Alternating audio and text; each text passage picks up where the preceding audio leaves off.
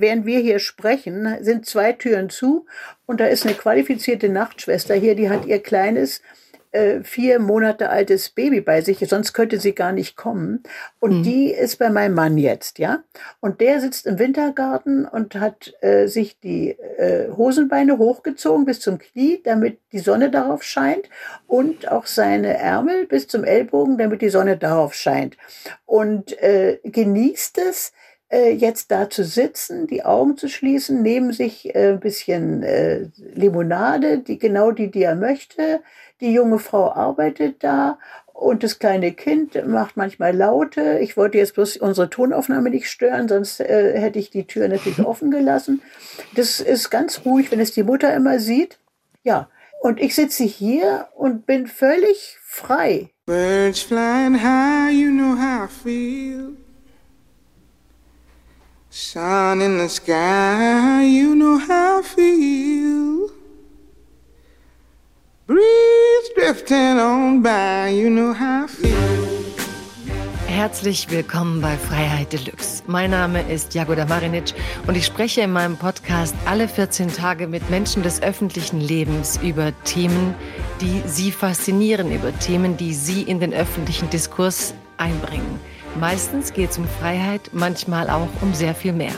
Mit meinem heutigen Gast kann es, glaube ich, um alles Menschliche gehen, was uns einfällt. Es ist die Schriftstellerin Helga Schubert.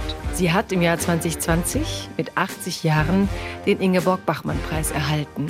Sie ist seither in vielen Interviews zu erleben, hat eine tiefe, eigensinnige Art, über ihre Bücher zu sprechen, über ihr Leben zu sprechen, über Erinnerungen zu sprechen.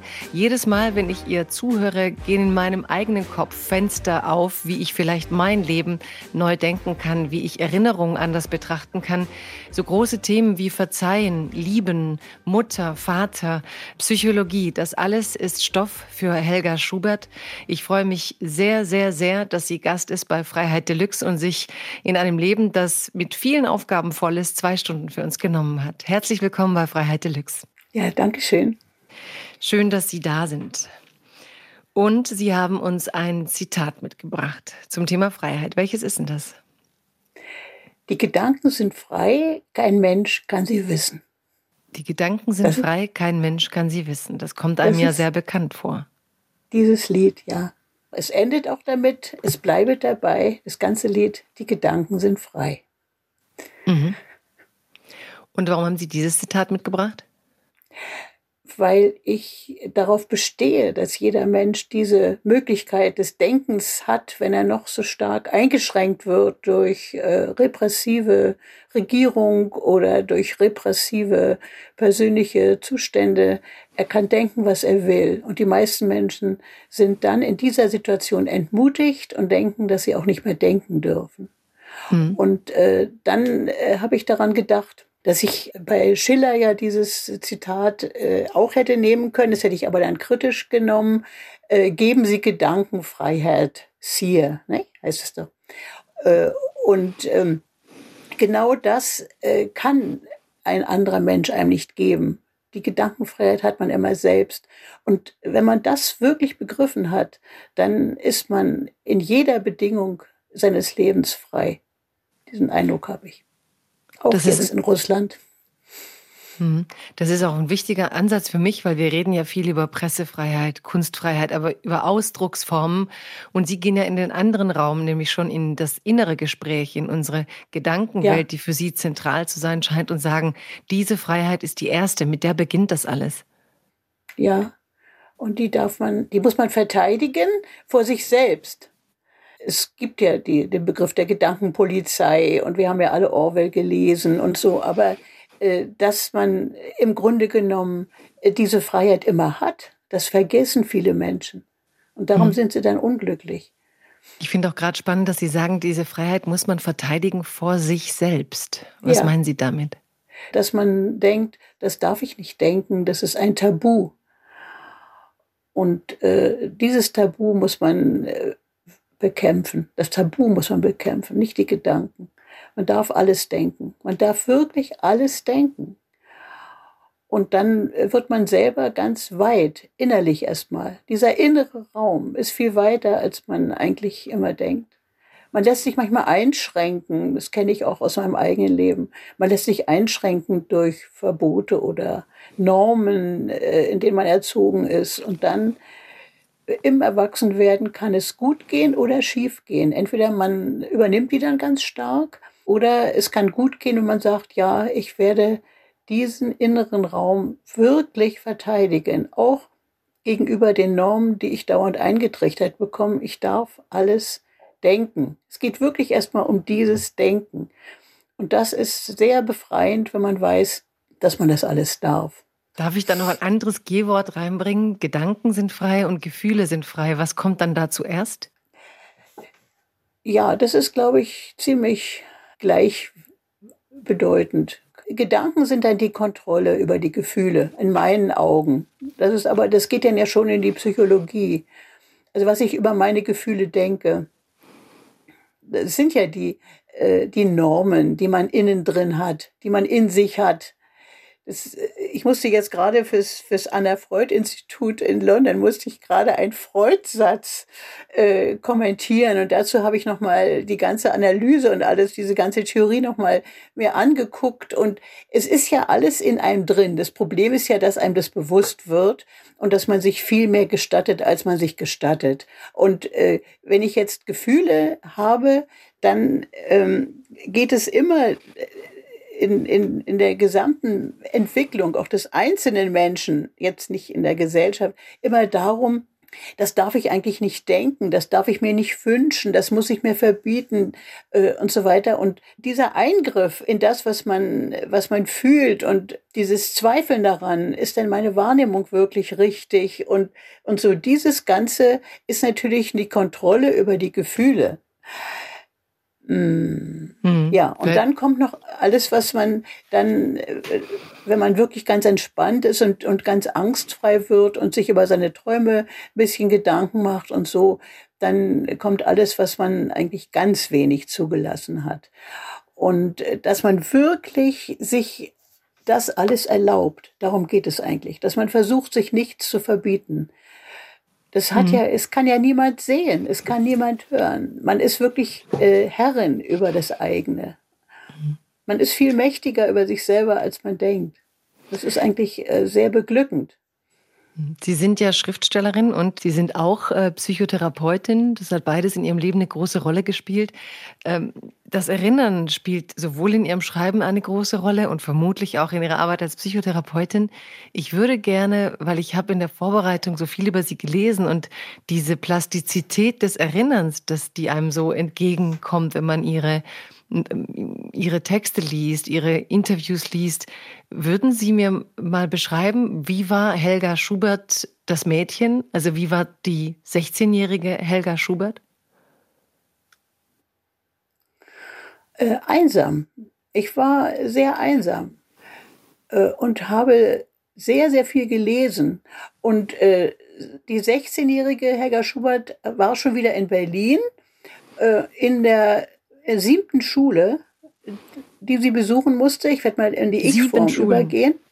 Ja. Äh, meine Mutter hatte immer, äh, die war nicht in der SED und hat dann äh, war sehr qualifiziert als Bibliothekarin und hat Bibliotheken aufgebaut und dann äh, wurde ihr immer gesagt, sie können jetzt diese aufgebaute Bibliothek auch überhaupt leiten, wenn sie in die SED eintreten. Das hat sie nicht getan.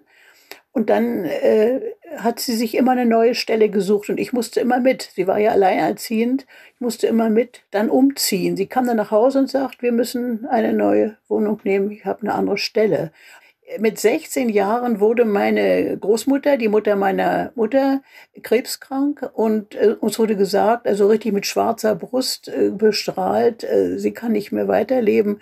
Und dann habe ich sie mit 16 Jahren gepflegt. Ich bin morgens zur Schule gegangen und wenn ich zurückkam, habe ich sie gepflegt, habe Morphium besorgt mit der, mit dem, der Vollmacht meiner Mutter und am Vormittag war eine Diakonieschwester da und äh, ich war auch dabei mit 16 Jahren, als sie gestorben ist. Und ich war auch dann, ich habe die Beerdigung für sie gemacht und alles und bin dann zu meiner anderen Großmutter, äh, die haben sich beide gehasst, die Frauen, meine Mutter und diese Schwiegermutter. Und dann war ich dort in einem wunderbaren Sommer. Ich wusste, ich habe das alles richtig gemacht mit der Pflege. Und diese Großmutter, die Sie gepflegt haben, war die Mutter die Mutter, Mutter meiner Mutter. Die habe ich sehr geliebt und die war, ich habe beide Großmütter sehr geliebt. Und äh, als sie dann schon am Sterben war, was ich aber nicht einschätzen konnte, das war mein erster Ferientag äh, nach der 11. Klasse als sie schon so atmete, wie Sterbende atmen, das wusste ich aber nicht. Äh, meine Mutter wusste es, die war im Krieg Rotkreuzschwester. Da sagte meine Mutter, ja, wenn sie äh, tot ist, ruf mich bitte an und ging zur Arbeit und ließ mich mit ihrer sterbenden Mutter allein. Er ist dann nach zwei, drei Stunden gestorben. Ich war bei ihr, ja. Hm. Hat mir die Furcht, hat mich um, sagen wir mal, um fünf, sechs Jahre älter gemacht und mir die Furcht vom eigenen Sterben und vom Sterben eines anderen Menschen vollständig genommen. Genommen, für immer. Ja. Mhm. Und es hat sie nicht überfordert, also es hat ihnen nicht Nein. mehr Angst gemacht, sondern es hat sie Nein. in die Furcht genommen. Ja, ich wusste, ich wusste, das ist nicht zu Ende. hm. Sie glauben ja auch an Gott. Ne? Der Tod hat nicht das mhm. letzte Wort. Mhm. Ja. Nicht wie die Schriftstellerin in ihrem Text. Ja. Ja. Und dann sind Sie zu der anderen Großmutter, das war die Schwiegermutter, mit ja, der Sie die Mutter meines Vaters. Hm? Mhm, den Sie aber jung verloren haben, richtig? Ja, ich kann gar nicht von verlieren richtig sprechen. Nicht? Er ist ja 1939 als Soldat eingezogen worden, im September so, sofort. Und ich bin ja erst 1940 geboren. Also die haben mich nur taufen lassen in der Nazizeit, damit er ein bisschen Urlaub kriegt, ein, zwei Tage. Und dann äh, haben sie sich noch mal kurz vor dem Überfall auf die Sowjetunion getroffen. Er hat mich zweimal irgendwie auf dem Arm gehabt oder auf den Schultern getragen in Kreuzberg äh, im Victoria Park. Da haben sie gewohnt, meine Eltern. Und äh, also ich habe keine Erinnerung an ihn. Leider. Und mit seiner Mutter haben Sie aber später diese enge Verbindung gehabt. Sie sind ja. die Sommer dann gerne zu ihr, nachdem Ihre Mutter ja keine einfache Frau war in ihrem Leben, haben Sie bei ja. Ihrer Großmutter einen sehr schönen Satz gesagt, eine Frau, die mich als Mensch bejaht hat, die mich geliebt ja. hat. Ja, ja, äh, es ist nämlich wirklich tragisch bei ihr gewesen. Also wenn ich mir das vorstelle, 1941 ist mein Vater im Krieg gestorben als Soldat. Zwei Jahre später ihr zweiter Sohn, hatte sie gar keine Kinder mehr und zwei Jahre später ist dann ihr Ehemann bei dem Einmarsch der Roten Armee in Greifswald, das war eine kampflose Übergabe, ist er verwechselt worden mit einem SS-Mann, der auch so hieß, der hieß auch Dr. Krüger. Und äh, das war eine Bedingung der kampflosen Übergabe Greifswalds, dass die Listen der SS-Führer der Roten Armee gegeben werden. Und die haben eben in der Steinstraße nach einem Dr. Krüger gesucht, haben an den Klingelschildern geguckt und ich war in der Wohnung, da wurde er mitgenommen, aber ohne Begründung. Bis sie das dann mitgekriegt haben, dass sie ihn verwechselt haben. Er war in Fünf Eichen bei Neubrandenburg, haben sie ihn dann nach Hause geschickt. Da ist er dann zu Fuß von Neubrandenburg nach Greifswald gegangen. Ich war auch in der Wohnung, als er zurückkam. Und dann hat er Typhus gehabt und ich kenne, ich weiß noch, dass wir ihn in der Typhusbaracke besucht haben und dann hat er, ich glaube, 40 Kilo gewogen, ist dann gestorben. Also meine Großmutter hat ihre beiden Söhne und ihren Mann innerhalb von vier Jahren durch den Zweiten Weltkrieg verloren. Und jetzt war ich da als die, die Tochter ihres ältesten Sohnes und sie hat sich sehr stark mit mir identifiziert, immer mir gezeigt, du hast eigentlich eine große Ähnlichkeit mit mir und so. Das ist natürlich auch gefährlich, was sie gemacht hat. Sie hat einfach so die Generation übersprungen. Sie war aber auch diejenige, die meine Mutter sofort ähm, äh, benachrichtigt hat, dass ich jetzt geboren wurde und da lebte mein Vater ja noch, aber äh, sie bräuchte da Hilfe und dann haben sich beide Großmütter in meine Betreuung geteilt. Meine Mutter hat dann sofort wieder weitergearbeitet in Berlin und im Wesentlichen haben dann die beiden Großmütter mich großgezogen. Im Sommer dann immer meine Großmutter zu sich genommen, hat mich. Und meine Mutter, äh, ich fragte sie mal, da sagt sie doch, wenn es die Zeit erlaubte, habe ich dich manchmal besucht, so an den Wochenenden. Mhm. Also, ja, Dadurch war die Bindung, Bindung, zu diesen beiden Großmüttern bei mir sehr stark. Die waren sehr gut zu mir, waren freundlich, warmherzig und sehr mhm. bejahend. Sehr bejahend. Und ähm, Sie sagten gerade mehrfach umgezogen, SED, Sie haben eine Kindheit also in nicht, Ostdeutschland. Meine Mutter wollte nicht eintreten, deshalb. Ja, ja, sie war weiß, nie in der SED. Weiß. SED. Nee, nee, nicht Ihre Mutter, sondern aber diese ja. Äh, ja Umgebung. Ne? Also Sie waren halt in, in dem Land, in dem das eine große Rolle gespielt hat, in dem die SED natürlich ähm, das Alltagsleben kontrolliert hat und Ihre Mutter hat sich dem ja widersetzt auf ihre Art, haben Sie auch schön beschrieben, eindrucksvoll. Und trotzdem würde mich interessieren, Sie als junges Mädchen, wie viel von dieser Stimmung erinnern Sie? Weil wir hatten es ja von der Freiheit der Gedanken. Kommt dieser Schwerpunkt bei Ihnen zu sagen, ich verteidige als erstes Gedanken, denn das ist der Raum, in den repressive Regime wollen. Also wie viel von der Stimmung, in der Sie da als junges Mädchen aufgewachsen sind, spiegelt sich in, in dem Schwerpunkt, den Sie in unserem Eingangssatz gelassen haben? Ja, also da äh, habe ich mich immer frei gefühlt. Es war wirklich so. Der Tag begann ja damit, auch schon als kleines Mädchen, dass meine Mutter immer die Zeitung äh, mit mir besprochen hat, die Ostzeitung. Man durfte denn ja keine Westzeitung abonnieren und gleichzeitig auch die Nachrichtennuance gehört hat. Also ich bin wirklich ganz und gar politisch erzogen worden. Und sie hat richtig gesagt, guck mal, das in der Zeitung steht das so und im Rias wird es jetzt so gesagt. Und diese Diskrepanz, darauf wusste ich morgens schon, wenn ich in die Schule ging, dass das gar nicht stimmte, was wir jetzt gleich hören werden. Und zum Beispiel mein Großvater, das ist für mich so wichtig gewesen. Mein Großvater äh, ist von den äh, Nationalsozialisten sofort äh, äh, abgesetzt worden als Schulrektor. Also meine beiden Großväter waren Schulrektoren und er war ein Berliner Schulrektor. Und er war ein äh, sozialdemokratischer Abgeordneter, er war in der Roten Lehrergewerkschaft und da haben sie ihn nicht ins Berufsbeamtentum übernommen äh, und äh, haben gesagt, also er könnte weiter in der Grundschule jetzt äh, erste Klasse äh, Lesen und Schreiben den beibringen. Und darum ist er 1945 dann sofort von der sowjetischen Besatzungsmacht eingesetzt worden weil er jetzt politisch unbelastet war, äh, als Leiter der Lehrerbildungsanstalt in Berlin in der Schlichtallee. Und er war also natürlich in der Sozialdemokratischen Partei, die war ja nun wieder zugelassen, noch in der sowjetischen Besatzungszone auch, aber die Sowjetunion hatte ja nun das Ziel, die Sozialdemokratische Partei äh, mit der kommunistischen zu vereinigen. Und dafür haben sie eine Abstimmung gemacht, nur in Ostberlin. Ich kann mich also ganz genau erinnern, das war 1946, dass mein Großvater die Absicht hatte, gegen diese Vereinigung mit den Kommunisten zu stimmen. Und äh, als er ist am Vormittag pünktlich hingegangen und als er zurückkam, hat er zu mir gesagt, Helga, das musst du dir merken, das ist eine Lüge jetzt gewesen. Die, meine Stimme wollten sie nicht mehr. Die, das Abstimmungslokal war schon geschlossen. Ich konnte nicht dagegen stimmen. Das war ja ein Fake-Foto. Diese zusammenströmenden, also Kommunisten und äh, Sozialdemokraten strömen zusammen und das wird dann die SED. Äh, da wusste ich also schon 1946 als sechsjähriges Kind, dass das alles gelogen war. Er ist dann 47 schon gestorben. Aber das habe ich, weiß ich immer noch, wie er das gesagt hat. Das musst du dir merken. Das ist, meine Stimme braucht man nicht mehr. Es war schon zu. So, wenn man um 10 Uhr früh da ins Abstimmungslokal geht, ist ja ein bisschen früh zum Schließen.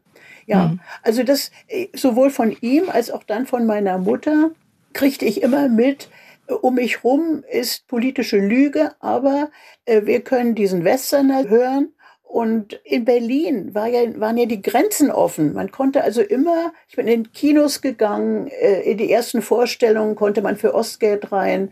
Also es war ja noch eine relativ offene Stadt. Es war in der DDR dann ganz anders. Da wurden ja schon die Fahrten nach, äh, nach Berlin kontrolliert, weil ja so viele geflohen sind über Berlin und sich nicht trauten, hier über die Grenze zu gehen. Aus diesem Grunde wusste ich von Anfang an, und dafür bin ich meiner Mutter auch dankbar, dass man sich auf verschiedene Weise informieren kann und äh, muss, auf jeden Fall auch muss, und dass ich in einer Diktatur lebe. Das wurde mir vermittelt, als Kleinkind schon.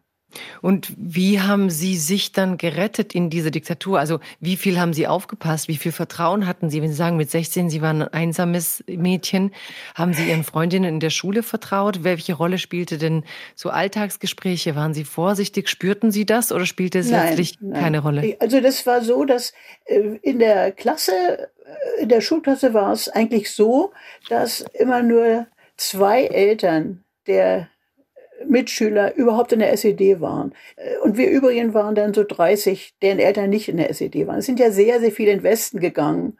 Wir haben uns auch später dann nach der deutschen Einheit mal wieder getroffen und so die halbe Klasse ist in den Westen, von der Abiturklasse zum Beispiel in den Westen gegangen, sind sehr viele in den Westen gegangen. Und ähm, man hatte so ein Sensorium, das, das haben so viele ähm, für Pathos und, und äh, so, dass man tatsächlich, also ganz schnell, eigentlich schon durch die Wortwahl, ja, später äh, hat, wenn jemand BRD sagte, ja, dann wusste man, aha, vor dem musst du dich vorsehen.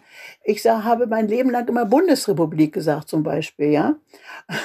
Also mhm. es sind so diese Worte. Also ich habe mich nie vorgesehen vor den Leuten, vor meinen Mitschülern oder auch vor den, bei den Lehrern wusste man das auch ganz genau. Das kriegte man ganz genau mit in der Diktatur wird man unglaublich hellhörig, auch für die Mimik eines anderen und äh, wie der reagiert auf etwas, was man vorsichtig mal so sagt. Also es hat eigentlich in meinem Leben so die Angst vor anderen, auch gerade politisch und so, keine Rolle gespielt. Ich habe mich einfach umgeben mit Leuten, die ähnlich dachten. Ich bin ja dann auch ziemlich früh ganz und gar in Richtung der evangelischen Kirche und da war ich dann heimisch und das hat mir sehr zugesagt. Meine Mutter war nicht gläubig, aber sie hat das alles unterstützt, dass ich das durfte. Und äh, ja, ich wollte immer in Westen, das war's. Und das ist mir irgendwie aufgrund meiner persönlichen mhm. Kontakte nicht gelungen. Meine Mutter wollte im Osten bleiben. Und später mein erster Ehemann, der wollte dann Meisterschüler werden an der Akademie der Künste. Der sagte, bleiben wir doch noch bleiben. Und dann wurde die Mauer gebaut. Also eigentlich fühlte ich mich im, im falschen Land, im falschen Land mit den richtigen Leuten. Lebenslange Freundschaften, die auch jetzt noch halten, auch jetzt hier an diesem abgelegenen Ort. Und die Einsamkeit beziehe ich eigentlich darauf, dass ich so sehr, also durch die Pflege meiner Großmutter damals, und ich habe unglaublich viel gelesen und dann auch Klavier gespielt und äh, ja, dann musste ich ja mir immer wieder neue soziale Kontakte aufbauen, weil ja meine Mutter schon wieder eine neue Wohnung hatte und ich wieder da eine neue Schule kam. Und dann war immer mein Rückzugsort und mein, mein Gleichbleibendes. Es, es, gab immer was ganz Gleichbleibendes in meinem Leben. Das war die, waren die dauernden Briefwechsel mit meiner Großmutter in Greifswald. Da konnte ich das alles mitteilen. Und, ähm, und dann die, die Kultur. Also ich habe so früh Dante gelesen, also wenn ich mir jetzt vorstelle, mit zwölf Jahren die göttliche Komödie und alles. Ich habe alle Dostoevsky-Bücher gelesen, da war ich 14, 15. Thomas Mann. Ich habe, als ich in der Abiturklasse war, tatsächlich vor allen fünf, zwölften Klassen einen mehrstündigen Vortrag über Dr. Faust, die Zwölftonmusik, über, über, über mhm. Thomas Mann gehalten und, äh, und so. Ich war sehr kulturell sehr interessiert. Hm? Mhm.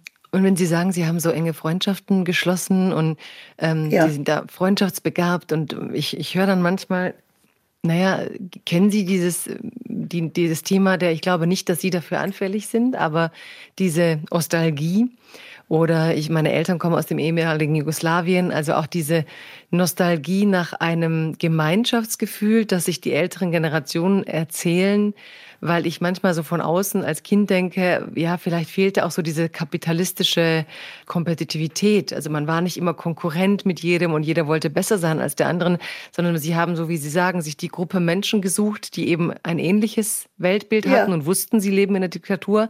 Und da war aber dann die Bindung eben extrem stark und da herrschten auch irgendwie andere Gesetzmäßigkeiten, hat man das Gefühl. Ja. Ja, also hm. es ist tatsächlich so, dass ich überhaupt keine Ostalgie in mir habe, sondern ich war von Anfang an selig, dass dieses Konstrukt äh, zu Ende war. Äh, und diejenigen, mit denen ich schon jahrzehntelang befreundet bin, die waren genauso glücklich wie ich. also ähm, ja, ich habe auch mit solchen Leuten keinen Kontakt, die nostalgisch sind, weil ich hatte auch vorher keinen Kontakt äh, mit Menschen, die das gut gefunden haben. Ich habe ja dann durch den Beruf auch in der Psychotherapie und auch durchs Schreiben, beides ist ja sehr reflektierend. Das sind ja beides Berufe, die Antipathos sind und die Ambivalenz zulassen und die es normal finden, dass man, dass man Widersprüche in sich hat und, und aushalten muss und dass es also ganz unmöglich ist, dass es, dass jemand äh, die Wahrheit gefressen hat und äh, also dieses Ganze, das verbindet mich mit mehreren Leuten, auch hier ganz in der Nähe, die hier wohnen. Und das sind die, die wir schon vor 40 Jahren zum Silvester eingeladen haben. Also wir haben mhm. seit Jahrzehnten kommen dieselben Leute zu uns zum Silvester feiern. Mhm. Ähm, und die, In der Nähe von Schwerin sind sie. ja, ne? und die sind mhm. jetzt immer noch da. Und die sind alle nach der Wende plötzlich Bürgermeister gewesen und Professor geworden, in die Politik gegangen und Pastoren und also die, ja, und haben Sie mit ja. denen eine andere Bindung als mit Menschen im Westen, die dann das nicht erlebt haben, die Diktatur? Ja, aber da ist es ja ganz genauso. Das sind ja dieselben Menschen, die ich da auch nett finde. Die denken ganz ähnlich wie ich. Also ich habe im Westen auch Freunde und, und, und Freundinnen, ich glaube, die Leute unterscheiden sich nicht nach Ost und West und, äh, und so, sondern die sich, unterscheiden sich wirklich in ihrem, äh, in ihrer Ver Verachtung für die offene Gesellschaft. Und wenn ich die Verachtung für die offene Gesellschaft ähm, entdecke bei jemand oder bei jemand, der sagt, der Zweck heiligt die Mittel, ja, das haben wir ja immer gehört im, im Unterricht. Nicht? Deshalb kann man ja den Stalinismus auch verteidigen, weil der Zweck die Mittel heiligt. Und, äh, und so, mit, solch, mit solchen Menschen habe ich früher versucht zu diskutieren, aber geht gar nicht. Äh, das brauchen die für ihre gesamte Lebensbilanz, sonst müssen sie sich für zu viel schämen. Und die müssen dann vor ganz vielem die Augen verschließen. Da sind wir ja schon wieder bei dem ersten Satz, die Gedanken sind frei. Also es gibt Leute, da habe ich richtig ähm, Achtung, wenn ich jetzt sehe, wie sich manche in ihrer Einstellung zur Verteidigungsfähigkeit der offenen Gesellschaft äußern. Und das beruhigt mich, dass es in der Beziehung mehr vernünftige Menschen gibt, die auch finden, dass man sowas verteidigen muss. Ja, also im Grunde genommen will ich damit bloß sagen, dass die Kontakte, die ich habe, das sind Leute, die auch über die Grenzen hinweg denken und nicht nur Deutschland denken und dass es wirklich ja viele Menschen gibt in repressiven Staaten und dass man die nur auf keinen Fall entmutigen darf und sagen, nun macht mal weiter, da Hauptsache die Wirtschaft stimmt. Das hm, ist, das ist ja gerade auch jetzt wieder aktuell. Aber ja. eine letzte Frage zu dem Ost interessiert mich schon. Das heißt, als Schriftstellerin, als ähm, Psychotherapeutin, die ja auch mit vielen Menschen dann geredet hat, für Sie gibt es nichts, was Sie beschreiben als die Osterfahrung. Irgend so eine biografische, äh, ja, doch. Ein, doch? Okay. Ja, natürlich. Also das ist was anderes. Das. Mhm. Osterfahrung und Ostalgie ist für mich was ganz anderes. Also die Osterfahrung ist ja etwas, was mich tatsächlich verbindet mit allen Menschen, die in der DDR gelebt haben. Mhm. Und dieses Doppeldenken geübt haben und, und auch äh, sehr klug waren zum Teil, dann wollten sie eigentlich doch eine gute Stelle haben, dann wollten sie doch an der Universität Karriere machen und welche Kompromisse haben sie da gemacht, aber welche Kompromisse haben sie bewusst gemacht, ja? Und äh, das ist ja etwas, was jemand in einer offenen Gesellschaft auf eine ganz andere Weise erfährt. Da ist die Konkurrenz genauso da. Äh, da gibt es andere Mechanismen, aber die sind transparenter. Allein schon in einer geschlossenen Gesellschaft zu studieren, groß zu werden, äh, zu arbeiten und also allein schon das verbindet natürlich alle Menschen, die hier groß geworden sind äh, miteinander. Das ist die Erfahrung. Das ist ganz lächerlich. Man stellt sich an eine Schlange an und weiß noch gar nicht, äh, was da eigentlich vorne verkauft wird. Dann, das ist wirklich so gewesen, weil man schon darauf vertraut hat, das wird schon was Gutes sein. Entweder Sechserpackung äh, irgendwelcher guter Wein, nicht so ein süßer, oder Obst oder irgendwas. Die Leute haben dich angestellt, ohne zu wissen, was da vorne ist. Das, man hat sich dann erkundigt. Das ist eine Erfahrung, die kann sich ein normaler Mensch in der Überflussgesellschaft natürlich, die hat er nicht, diese Lebenserfahrung. Aber das ist ja nicht etwas, wonach man sich zurücksehen könnte. Nee, und natürlich gab es die Konkurrenz. Natürlich gab es im Osten Konkurrenz. Man konnte es auf eine andere Weise auf eine ganz fiese, auch politische. Man konnte den anderen ja erledigen, man konnte ihn denunzieren und verraten und so.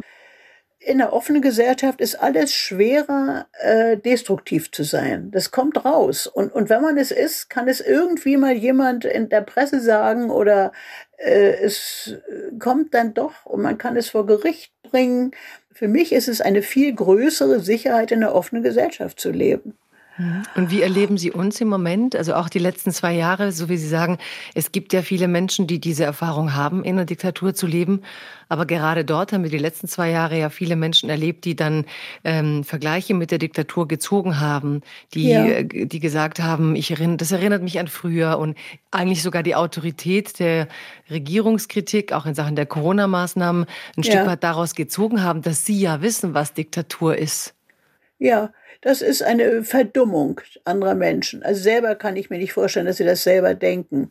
Dadurch werden andere Menschen verdummt, wenn man sagt äh, DDR 2 oder die Frau Merkel da mit, mit einem Zuchthauskäppchen durch die Gegend tragen auf dem Plakat und Wanted zu schreiben. Äh, ich habe immer gedacht, das sind Leute, die sind eigentlich feige. Ob die in der DDR sich wirklich getraut haben, auf die Straße zu gehen wie unser eins, also ob sie wirklich gewagt haben, in, vor tausenden Leuten in Kirchen zu sprechen und zu Demonstrationen aufzurufen, das war ein Risiko. Äh, da wusste man nicht ganz genau, äh, wie weit der Repressionsapparat sich traut, etwas zu unternehmen. Mich hätten sie auch in, ins Internierungslager gebracht. Ich war auch an so einer offenen Karteikarte noch bei dem äh, Offizier der Stadtsicherheit da in seiner Schublade.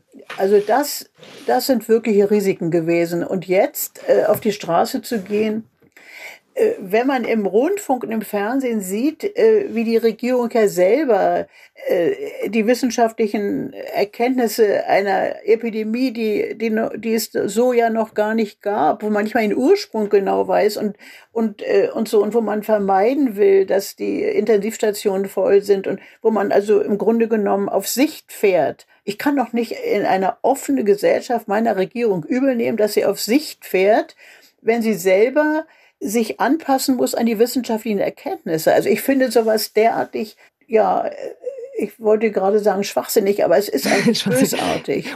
Ja, bös, es ist bösartig. Aber, ja, aber es ist nicht konstruktiv. Es ist nicht konstruktiv. Und können Sie es hm? trotzdem erklären? Also haben Sie verstanden, warum die Menschen das machen? Ja, jetzt sind Sie mal mutig oder äh, jetzt bin ich mal wirklich mutig, jetzt traue ich mich mal was, ja. Sie wissen ganz genau, dass die Polizei da äh, zur Rechenschaft gezogen wird, wenn sie stärker vorgeht. Oder dann merke ich mir jetzt mal ihre äh, Polizeinummer und so. Die hätten sich das, das ist ein, ein billiger Mut. Also es ist destruktiv. Ich finde, mhm. man, man muss in seinem kurzen Leben, das man hat, konstruktiv sein. Und äh, ich bin Jetzt in der, dieser Woche kommt der Hausarzt zu uns. Mein Mann ist so schwer krank, dass wir nicht mehr zum Arzt gehen können. Der kommt zu uns und wird uns auf meine Bitte beide zum, zum vierten Mal impfen. Das darf jetzt gar kein Impfgegner hören, aber ich, ich glaube, äh, den Untersuchungen, dass dreifach Geimpfte zum Beispiel äh, eine geringere Chance haben, also daran jetzt zu sterben. So. Und das reicht mir total. Ich will auch meine Regierung nicht überfordern. Ich habe nie geglaubt, dass irgendjemand weiß, wie es so ganz genau weitergehen muss mit Deutschland oder, oder mit der Welt oder mit dem Frieden. Ich denke immer, es gibt verschiedene Meinungen und, und es gibt so viel konstruktive Leute, die auch nachdenken und zum Teil werden sie auch gewählt und dann haben die was zu sagen. Und warum kann ich mir das nicht in Ruhe anhören und denken, ach, an der Stelle möchte ich jetzt gar nicht sitzen. Also ich möchte, wollte gar nicht an der Stelle von Herrn Lauterbach sitzen. Der wird ja dauernd ausgeschimpft, dass er irgendwas äh, jetzt ähm, äh, zu negativ sieht, aber die, die Zahlen gehen ja wirklich hoch. Also ich, ich denke, das sind keine anderen Menschen als ich, die ich da gewählt habe und die denken eben einfach nach über das Gebiet, äh, für das sie gewählt sind und mhm. versuchen dann Berater äh, sich zu holen und, und so. Es sind alles normale, fehlbare Menschen, die aber jetzt nicht mich vernichten wollen und mich nicht beherrschen wollen. So ist meine Einstellung. Und aus dem Grunde äh, würde ich deshalb nicht auf die Straße gehen. Es ist für mich eher etwas zum Nachdenken alles.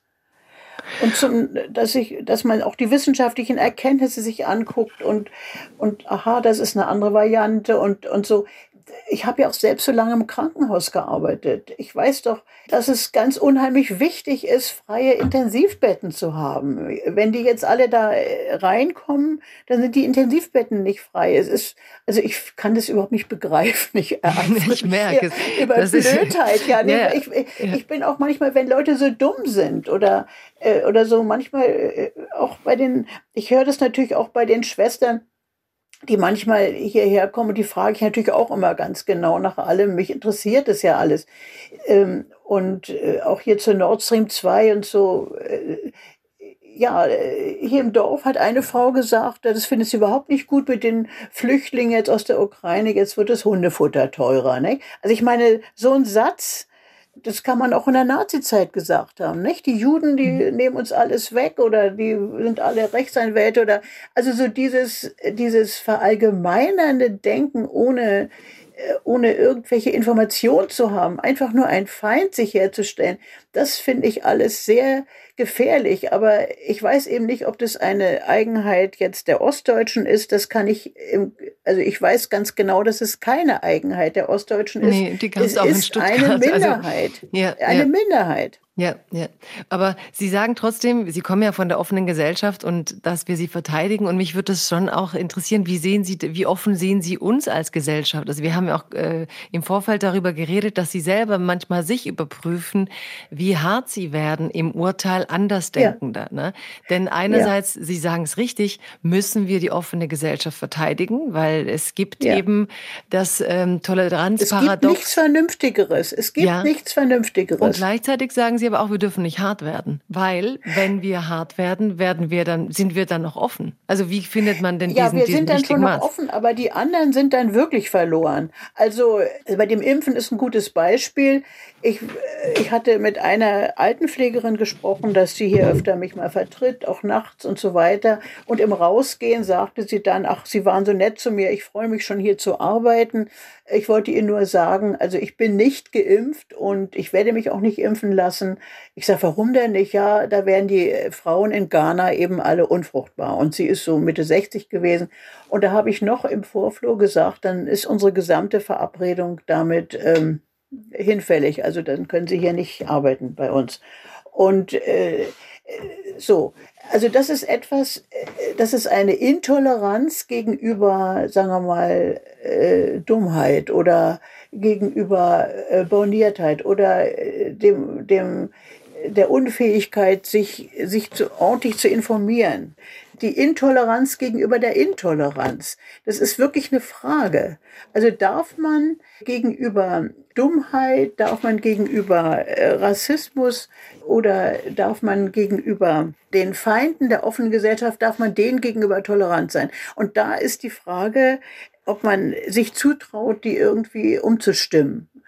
Und in der Beziehung bin ich jetzt, glaube ich, wirklich intolerant. Ja. Also ich, äh, Sie sind eine ja. Offe, äh, Und da denke ich, das ja. darf man. Man darf ja. es. Man darf äh, diese Meinung auch wirklich offensiv vertreten, weil die anderen ja, die sind ja dadurch nicht in ihrem Beruf äh, eingeschränkt. Wenn ich meine Meinung offensiv vertrete, dann kommt der andere Mensch doch nicht ins Gefängnis oder verliert doch nicht seine Arbeit oder muss eine Strafe zahlen, ja. Das ist in der DDR ja ganz anders gewesen. Und äh, das kann man überhaupt nicht vergleichen. Eine, mhm. eine Diktatur mit einer offenen Gesellschaft. Und, und das ist das Neue, was ich lernen muss, was ich wirklich lernen muss, äh, dass man härter sein muss zum aggressiven Denken. Ich habe sehr dazu geneigt, mein Leben über sehr, sehr viel zu tolerieren. Gerade in der Therapie. Und äh, dass, dass man also immer noch mitgeht und immer noch mitgeht mit den Gedanken des anderen und, äh, und so. Und das ist etwas, das muss ich in meinem vorgerückten Alter, äh, sehe ich, es ist notwendig, offensiver zu sein. offensiver mhm. zu sein. Gegen mhm. Feinde der offenen Gesellschaft, ja. Das ist wirklich so. Das, das äh, muss ich mir jetzt mit 82 Jahren sagen. Hm?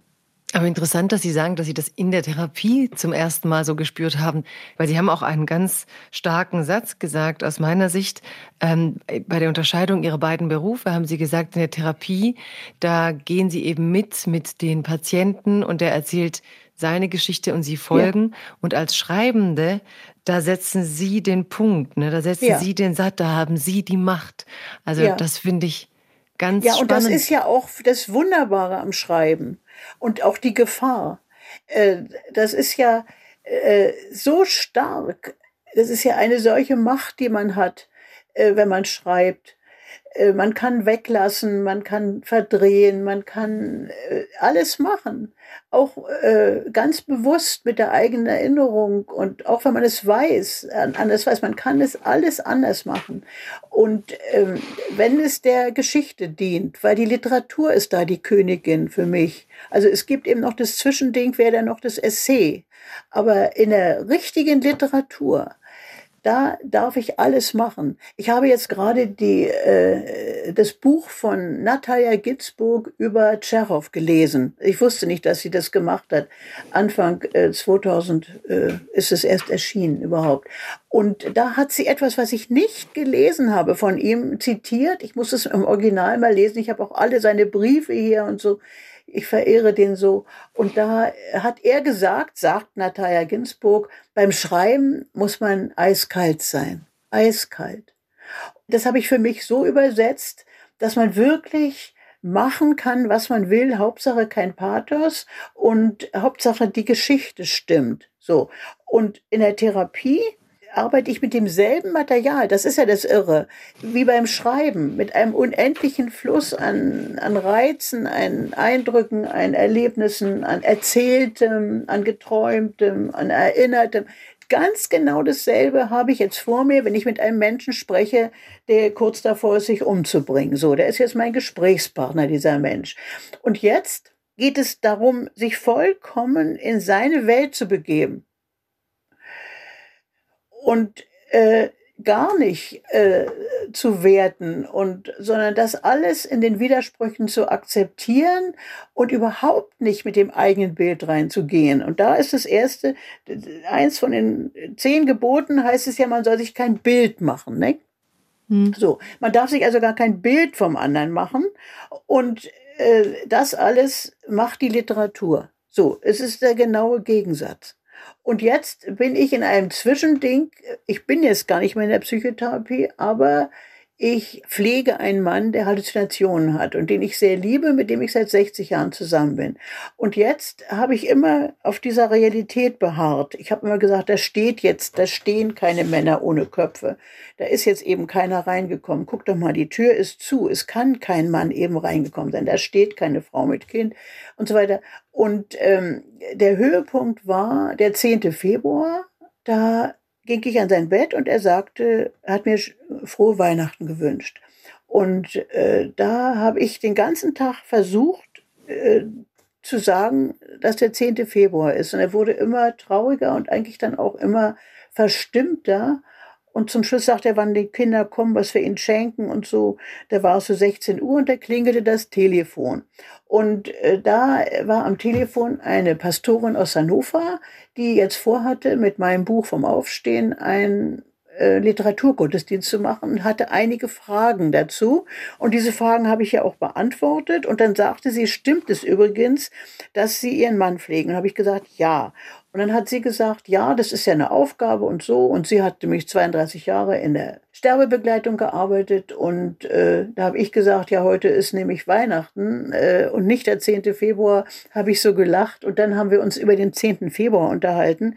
Und da hat sie mir was erzählt von den heiligen Zonen und dass ich unbedingt mit meinem Mann an diesem Tag ähm, Weihnachten feiern soll, denn das ist etwas, was er jetzt wollte. Ich soll in diese Welt hineinschwingen und wieder raus und das kann man üben und das heißt Validierung und dann kam noch eine andere Pastorin, die hat mir ein Buch über Validierung geschenkt und jetzt bin ich in einer Lage, die ist vollkommen zwischen Schreiben und, und äh, Psychotherapie machen. Ich kann also nicht auf meiner Realität bestehen, weil ich damit einen Menschen, den ich begleiten will bis in seinen Tod, der ist jetzt 95 und liebe, außerdem sehr, in dessen Welt muss ich hineingehen. Ich kann nicht mit meiner Welt kommen.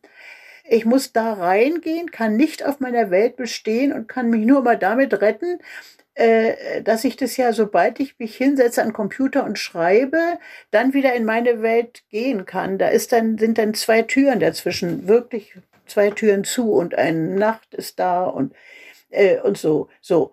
Also dieses, und dann gibt es dieses politische Leben dazwischen. Und das ist für mich jetzt im Moment überhaupt nicht relevant, weil ich dazu eine ganz feste Meinung habe und die will ich auch überhaupt nicht erschüttert haben. Die stelle ich mhm. nicht in Frage. So, das ist ein Selbstschutz. Und da habe ich mir jetzt gesagt, im Moment bin ich im 83. Lebensjahr in, bin ich in einer Situation und mein Kopf ist klar, das sagen jedenfalls die anderen zu mir, die mit mir zu tun haben. Ähm, ich bin offensichtlich ziemlich klar im Kopf und trotzdem lebe ich in drei verschiedenen Welten im Moment. Die muss ich alle schützen. Bloß die politische muss ich nicht schützen. Die am wenigsten, weil ich da am klarsten denke, da bin ich wenig beeinflussbar. Da gehe ich jeden Morgen um sechs, gucke ich mir alle meine Online-Zeitungen an, die ich abonniert habe, inklusive Züricher Zeitung, äh, alle, die ich überhaupt kriegen kann, die ich ernst nehmen kann, die lese ich äh, mit Kommentaren und Newslettern. Und dann äh, stehe ich langsam auf und dann kommt die Pflegesituation, dann kommen die Schwestern und so weiter. Und äh, dann geht eigentlich der ganze Tag in der Welt des anderen. Die Pastorin nannte das heilige Zone, mit Verkennung und äh, Halluzinationen und, und Lichtern am Horizont und, und der Sonne, die jetzt plötzlich ganz woanders wieder herkommt und, äh, und so. Und, der Deck, und das fange ich an, jetzt zu bejahen und denke, schön merken, das kommt dann alles in die Literatur. Und äh, ist aber natürlich ungefiltert. Und, und jetzt kann ich mich dann eben nachts hinsetzen und schreiben. Ja. Hm. Und das folgt auch ganz klaren Gesetzen. Da weiß ich ganz genau, äh, dass da kein Adverb hin darf und kein Adjektiv und die Zeile muss möglichst zu Ende sein. Ja, ich spüre ganz das ganz intensiv, weil Sie eben diese Klarheit haben äh, für die politische Welt. Da muss ich eigentlich die Aggression stärken. Da gehe ich nicht mehr mit. Ja. So wie Sie sagen, ja. bei, Ihrem, bei Ihrer therapeutischen Arbeit, eigentlich gehe ich nicht mehr mit. Und dann ist dieses Schreiben, das eben diese Aggression nicht hat, aber ein ganz starkes Regelwerk. So wie Sie auch ein, einmal von Ihrer Großmutter gesprochen haben, wo ja. Sie sagten, sie hat Ihnen so stark die Regeln beigebracht. So bei Tisch, dann äh, gibt man zuerst der höchstrangigen Dame. Dem ranghöchsten genau, Menschen. Genau, der ranghöchsten schenkt man zuerst ein. Und eben diese Klarheit der Regeln bei ihrer Großmutter erlebe ich jetzt in ihrem Schreiben. Und dann diese, diesen Bereich, wo ich so fast am meisten noch, ja, lernen auch ihrerseits noch. Ich meine, sie lernen ja, unglaublich wie? viel. Genau, ja, lernen, ja, das können Sie sich gar nicht vorstellen, was ja, Sie doch, mit doch. 83 doch, lernen müssen. Grade. Also das ja. ist Jetzt im Moment ist eine qualifizierte äh, Nachtschwester, während wir hier sprechen, sind zwei Türen zu und da ist eine qualifizierte Nachtschwester hier, die hat ihr kleines äh, vier Monate altes Baby bei sich, sonst könnte sie gar nicht kommen. Und mhm. die ist bei meinem Mann jetzt, ja. Und der sitzt im Wintergarten und hat äh, sich die äh, Hosenbeine hochgezogen bis zum Knie, damit die Sonne darauf scheint und auch seine Ärmel bis zum Ellbogen, damit die Sonne darauf scheint. Und äh, genießt es, äh, jetzt da zu sitzen, die Augen zu schließen, neben sich äh, ein bisschen äh, Limonade, die genau die, die er möchte. Die junge Frau arbeitet da und äh, in der Nähe und das kleine Kind macht manchmal Laute. Ich wollte jetzt bloß unsere Tonaufnahme nicht stören, sonst äh, hätte ich die Tür natürlich offen gelassen. Das ist ganz ruhig, wenn es die Mutter immer sieht. Und ich sitze hier und bin völlig frei. Also wir sind ja bei frei. Mhm, mhm, ich bin völlig frei, äh, jetzt auch im Denken und auch in der Verantwortung. Ich habe ja die Verantwortung total. Ich bin die Betreuerin und er hat Pflegegrad 4 und, äh, äh, und so. Aber es ist jemand da, dem ich voll vertraue. Diese Frau ist im Babyjahr und die ist Altenpflegerin, Ausgebildete. Also die ist alles, kann die, weiß die. Und äh, ich kann, äh, ich warte darauf, ob die Verhandlungen heute in, äh, auf Vermittlung von Erdogan irgendwas bringen zwischen der Ukraine und, und Russland, äh, dass niemand vergiftet hinweggeht. Und, äh, und so, das sind alles Dinge, die sind ja alle da. Äh, die sind, so ist die Welt. Ja, sie sind immer in der Welt, aber auch immer sehr Völlig. privat und sehr nah, ja. beides gleichzeitig. Ne? Und ja. dann sehen Sie, also wenn Sie mir das auch so beschreiben, Ihr Mann, ähm, der dort sitzt, es, Sie beschreiben das fast wie ein Gemälde. Also ja. Sie betrachten die ich Realität auch jetzt fast wie ein Bild. Mir kommen auch die Tränen, weil ich, ich habe da so ein Erbarmen, ich habe da so ein Mitleid auch. Und gleichzeitig denke ich, jedenfalls der Kontrolldienst der, der Krankenkassen, der hier war, die müssen ja öf öfter mal ihre Pflegedienste kontrollieren und auch die zu Pflegenden und so. Äh, das, das, die haben gesagt, na, Sie haben das Paradies hier, Herr Professor. Hier ist ja ein Paradies, haben sie zu ihm gesagt. Ja, mhm. sagte er, das stimmt. Und ich habe auch einen Engel. ja. Mhm. Ja, Sie haben auch gesagt, ähm, als wir geredet haben, das erste Mal, dass das, äh, dass das eine symbiotische Liebe ist. Ne? Ja. Also wir reden über Freiheit. Ja. Und wenn wir jetzt auf die Liebe gehen, da ist eine symbiotische Liebe, die würden ja manche eher vielleicht als nicht so frei sehen, weil man ja dann symbiotisch ist und an einen anderen Menschen ja. gebunden ist. Wie erleben Sie das?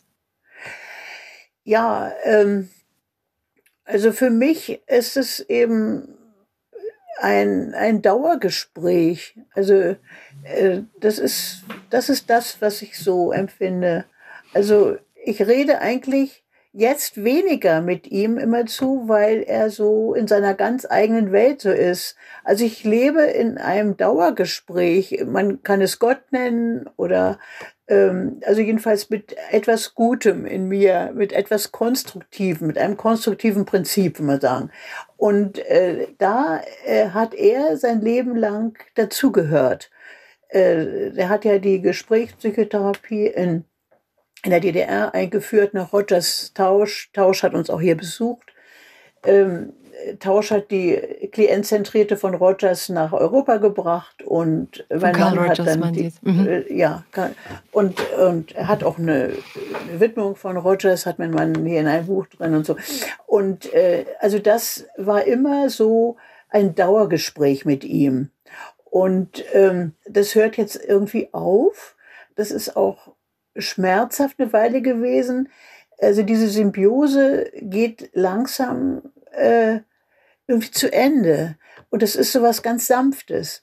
Äh, das ist, äh, das ist sowas, dass ich weiß, auch wenn er sterben würde, würde er äh, auf, mit seiner Art, äh, die mich also immer besänftigt hat, äh, immer noch da sein. Das wäre die Art. Also im Stadtsicherheitsbericht über uns steht, also über ihn, er scheint der Schubert treu zu sein. wir haben unsere, unsere Akten gemeinsam in der sogenannten Gaukbehörde gelesen, nebeneinander sitzend. Und da zeigte er mir das, diesen Bericht äh, des Stadtsicherheitsoffiziers über ihn. Er scheint der Schubert treu zu sein. Und ähm, das äh, ist aber, ich habe ja gesagt, na ja, vor zehn Jahren haben sie das gesagt, haben wir dann beide gelacht und so. Aber äh, so dieses, äh, ein Gegenüber zu haben, was sich auch nicht ändert, über Jahrzehnte. Das finde ich wunderbar. Also alle, die so sagen, oh, dieser Partner ist ja nun wirklich ja nicht das Gelbe vom Ei, da muss ich ja schnell weg und mir einen besseren suchen und auf die nächste Dating-Plattform gehen, die bedauere ich eigentlich, weil die ja die Entwicklung einer solchen Beziehung nicht mitkriegen und auch das langsame Entschwinden des anderen. Also, dass man als erwachsener Mensch mit jemand, äh, den man ganz stark äh, bejaht und von dem man auch ganz viel gelernt hat und immer im Kontakt, im Dauergespräch, inneren Dauergespräch mit dem anderen ist, dass der auch langsam weggeht, innerlich weggeht, weil er gar nicht anders kann als weggehen.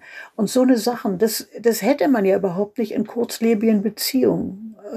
Ja, also um die Frage zu antworten, ich glaube, die Symbiose hört auf, weil ich einfach bei uns jetzt die Stärkere bin. Und äh, ich bin die, die, die, die alles nachbestellt, die alles regelt mit, den, mit dem Pflegedienst und die alles, ja, ich bin jetzt die, die im Grunde genommen das alles macht. Hier muss ein neuer Zaun gebaut werden und mein Mann sagte zu dem Zaunbauer, also äh, meine Frau macht das alles jetzt.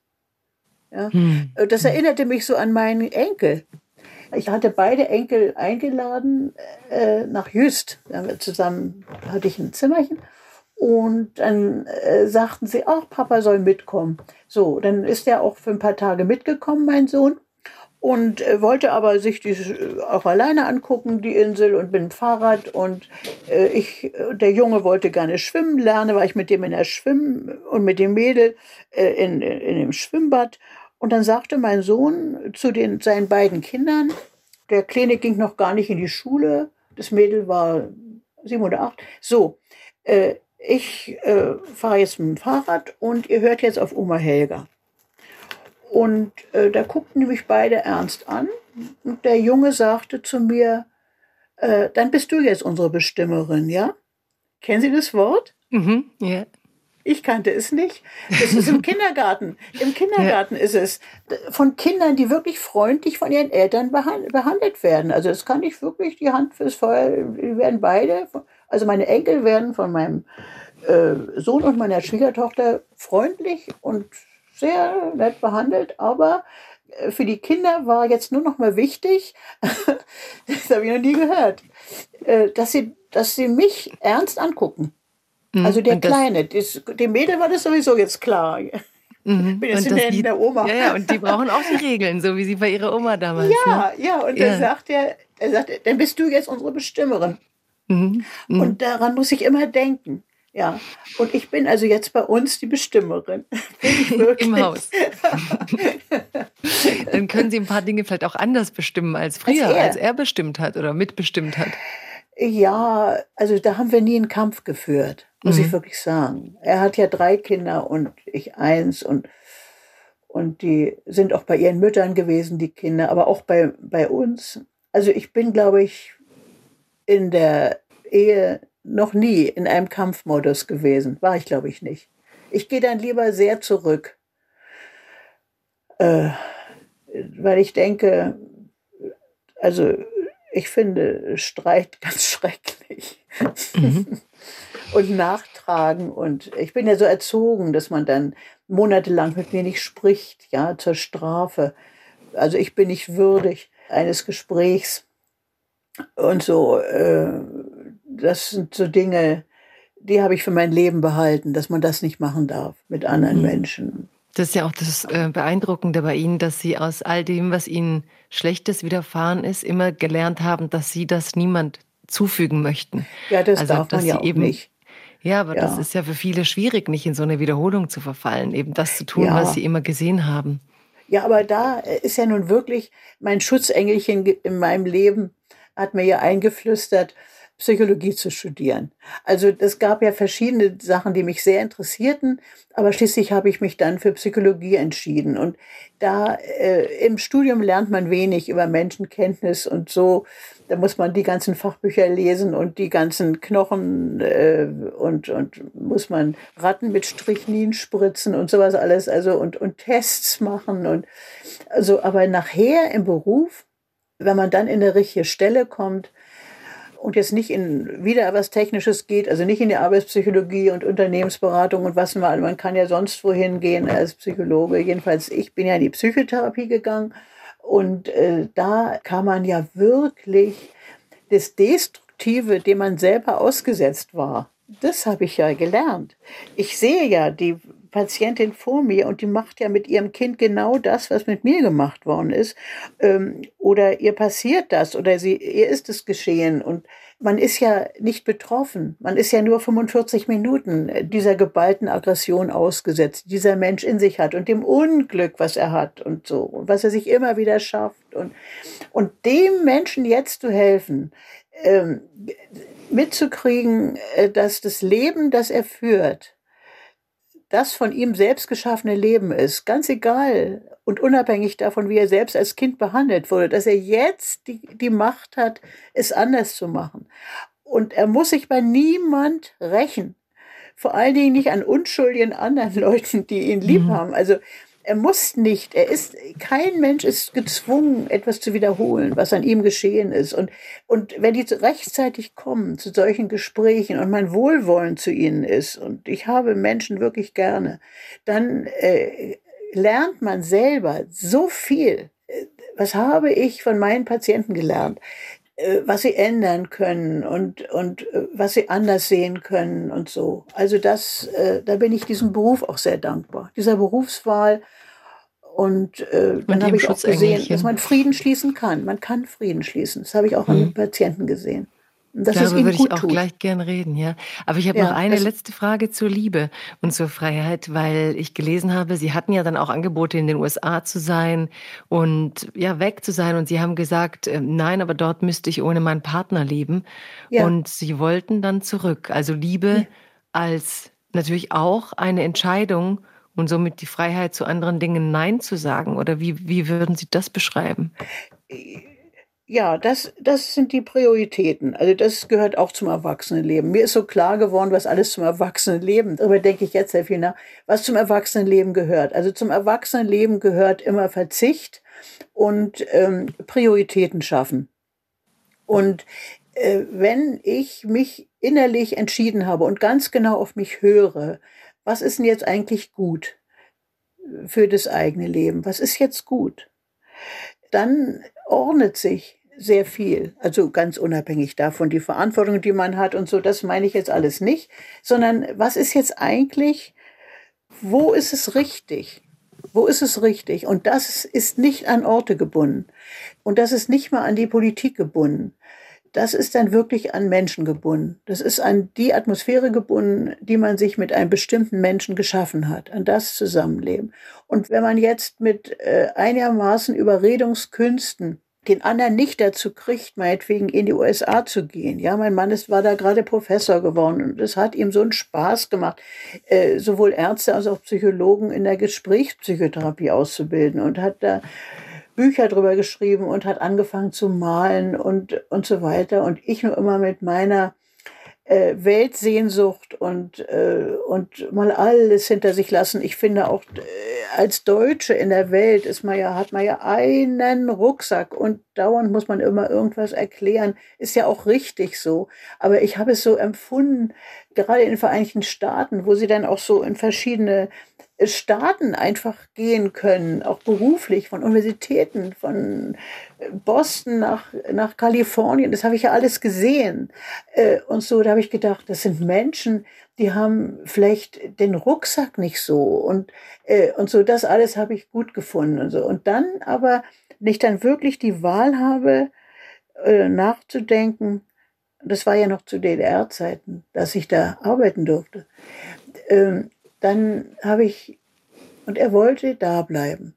Pastoren und Ärzte müssen im Osten bleiben, ist mir dauernd eingehämmert worden, ja, von all unseren Freunden. Helga, die vernünftigen Leute dürfen nicht in den Westen gehen, die müssen mal hier sein, wenn es anders kommt. Und ich habe immer gesagt, es kommt hier nie anders.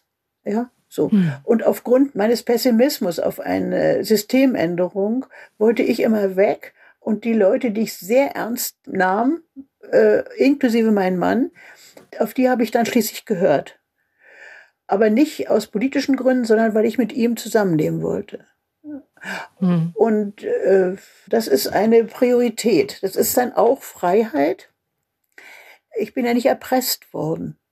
Es hat mich ja niemand erpresst. Niemand hat gesagt, wenn du jetzt in Amerika bist, bringe ich mich um oder äh, sowas ist ja, äh, ich habe mich ja dann frei entschieden. Ich habe zwar etwas gegrollt, ich bin auch 2008 aus Berlin hierher gezogen. Wir haben keinen anderen Wohnsitz mehr, sondern das ist ein ganz abgelegenes Dorf. Aber dann kamen so viele Leute zu uns, haben wir eine Galerie aufgemacht, da waren dann manchmal 70 Leute auf einmal und nach dem Bachmann-Preis kamen Fernseh, äh, Fernsehteams und so. Also äh, die Menschen kommen dann auch und, und wenn man selber wach ist, dann, dann äh, fühlen sich Leute auch wohl. Also es fühlen sich Leute wohl, die kommen von weit her dann auch her. Also so, dass ich mir sage, man kann sich seine eigene USA-Universität äh, auch in dem kleinen Ort Neumeter in Mecklenburg schaffen. Das klingt sehr äh, schön, ja. Äh, ja, weil, weil es ja überall ist. Wenn man das erstmal begriffen hat, dass, äh, dass alles überall ist, das ist nicht an Ort gebunden. Also das ist nun wirklich erstmal klar. Mhm. Ja. Und wenn Sie gerade gesagt haben, Sie denken jetzt oft daran, dass zum Erwachsenwerden gehört, Prioritäten zu setzen, klingt aber irgendwie so, als wäre das für Sie gar nicht so lange her. Also als wäre die Kategorie Erwachsensein jetzt nicht eine, die Sie haben, seit Sie 18 sind, sondern als wäre das später gekommen in Ihrem Leben. Ja, ja? ja ich habe ja immer gedacht, ich bin jünger, nicht? Also mhm. abgesehen davon, dass mich die anderen für jünger halten, äh, und hielten, äh, habe ich mich selber auch immer für jünger gehalten. Und äh, jetzt äh, so, das ist so ungefähr, äh, ja, äh, 68, als wir hergezogen sind, war das 2008, da war ich 68 Jahre alt. Äh, da habe ich gesagt, so, um hier nicht total zu verzweifeln in diesem Mecklenburg, muss ich jetzt erwachsen werden. Also okay. das war dann so, ja, langsam auf 70. Als ich dann langsam auf 70 ging, dachte ich, irgendwann ist jetzt die Zeit, äh, das Leben anzunehmen, äh, das ich habe äh, und das Beste draus zu machen, ohne zu resignieren. Und jetzt, in dem Moment, in dem wir da jetzt hier sprechen, ich mit Ihnen, Frau Marinit, fällt mir auf, dass ich das jetzt seit ungefähr zwei Monaten täglich zu meinem Mann sage, äh, wenn er klagt, er sagt, das habe ich jetzt vergessen und was war jetzt und wie heißt der jetzt und so. Und ich zu ihm sage, du bist jetzt in der Lebensphase, in der du das annehmen musst, sonst wirst du unglücklich. Du musst annehmen, dass es so ist. Du musst es annehmen. Und er sagt eben, er weint manchmal, wenn, äh, wenn er wieder merkt, oder heute Nacht habe ich ihn äh, um halb zwei wusste er nicht, wo er ist. Und äh, da bin ich aufgestanden und wusste gar nicht und hatte begonnen, sich auszuziehen und es ist jetzt früh und dann hat er halb zwei, nicht, dann die Ziffern für acht gehalten. Also es war äh, so, äh, da war auch der Wecker runtergefallen und, und das Oberteil war weg und er sagte dann irgendwie, muss natürlich irgendwas hindurchgekrochen sein, aber ich dachte, um Gottes Willen, ich bloß nicht aus dem Haus gehen. Und, ähm, und dann ist er so traurig und dann sage ich, annehmen. Und weil ich das selber auch gemacht habe, wirklich wahr. Ich habe nach einer Weile gedacht, da war ich wie gesagt kurz vor 70, er ist jetzt 95, das ist die einzige Möglichkeit. Annehmen, das annehmen. Und das ist schwer, das kostet psychische Kraft. Etwas annehmen. Was ist? Und zwar aktiv annehmen. Ähm, wie geht das? Äh, indem man denkt, das, was man jetzt nicht ändern kann, äh, das muss man sich jetzt aber schön machen.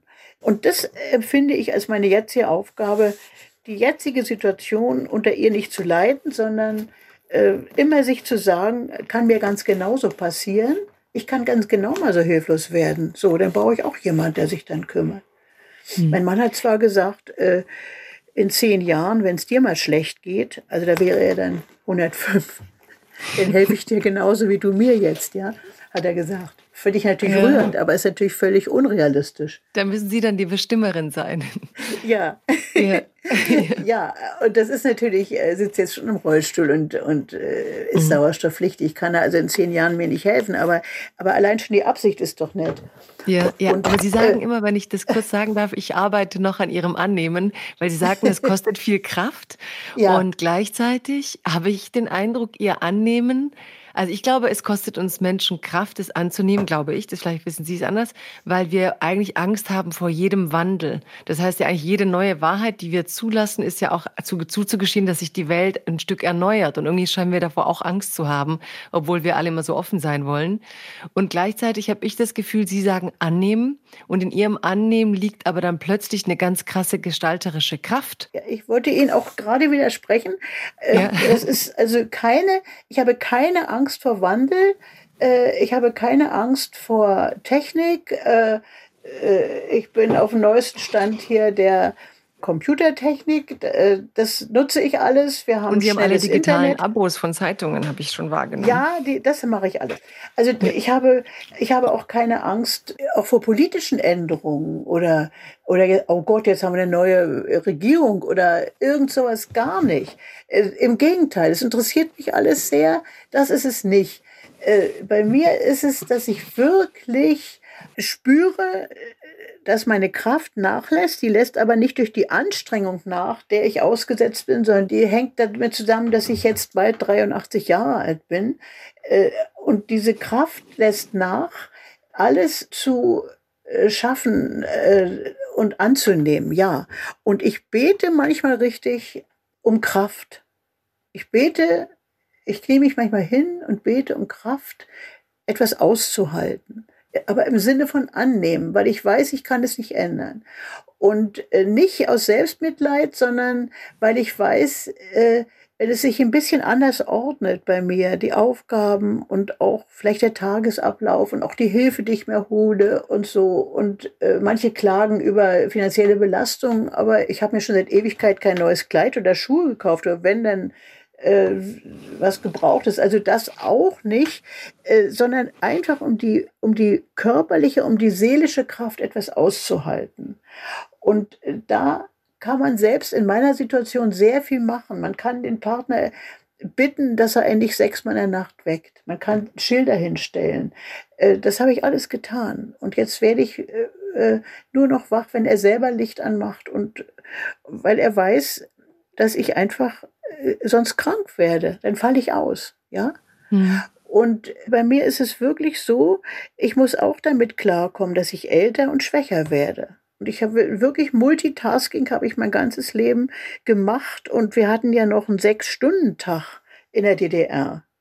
Und dann war ich alleinerziehend und dann hatte ich einen Jungen und äh, ein Kind und, und mit diesen ganzen, äh, wie ich ihn auch versucht habe zu beschützen, ja. Das ist alles äh, nicht kräftezehrend, aber es war, ging alles. Und jetzt werde ich älter und jetzt muss ich sehen, dass ich das neu ordne, aber es ist meine eigene Aufgabe, die ich habe. Es ist eine erwachsene Aufgabe.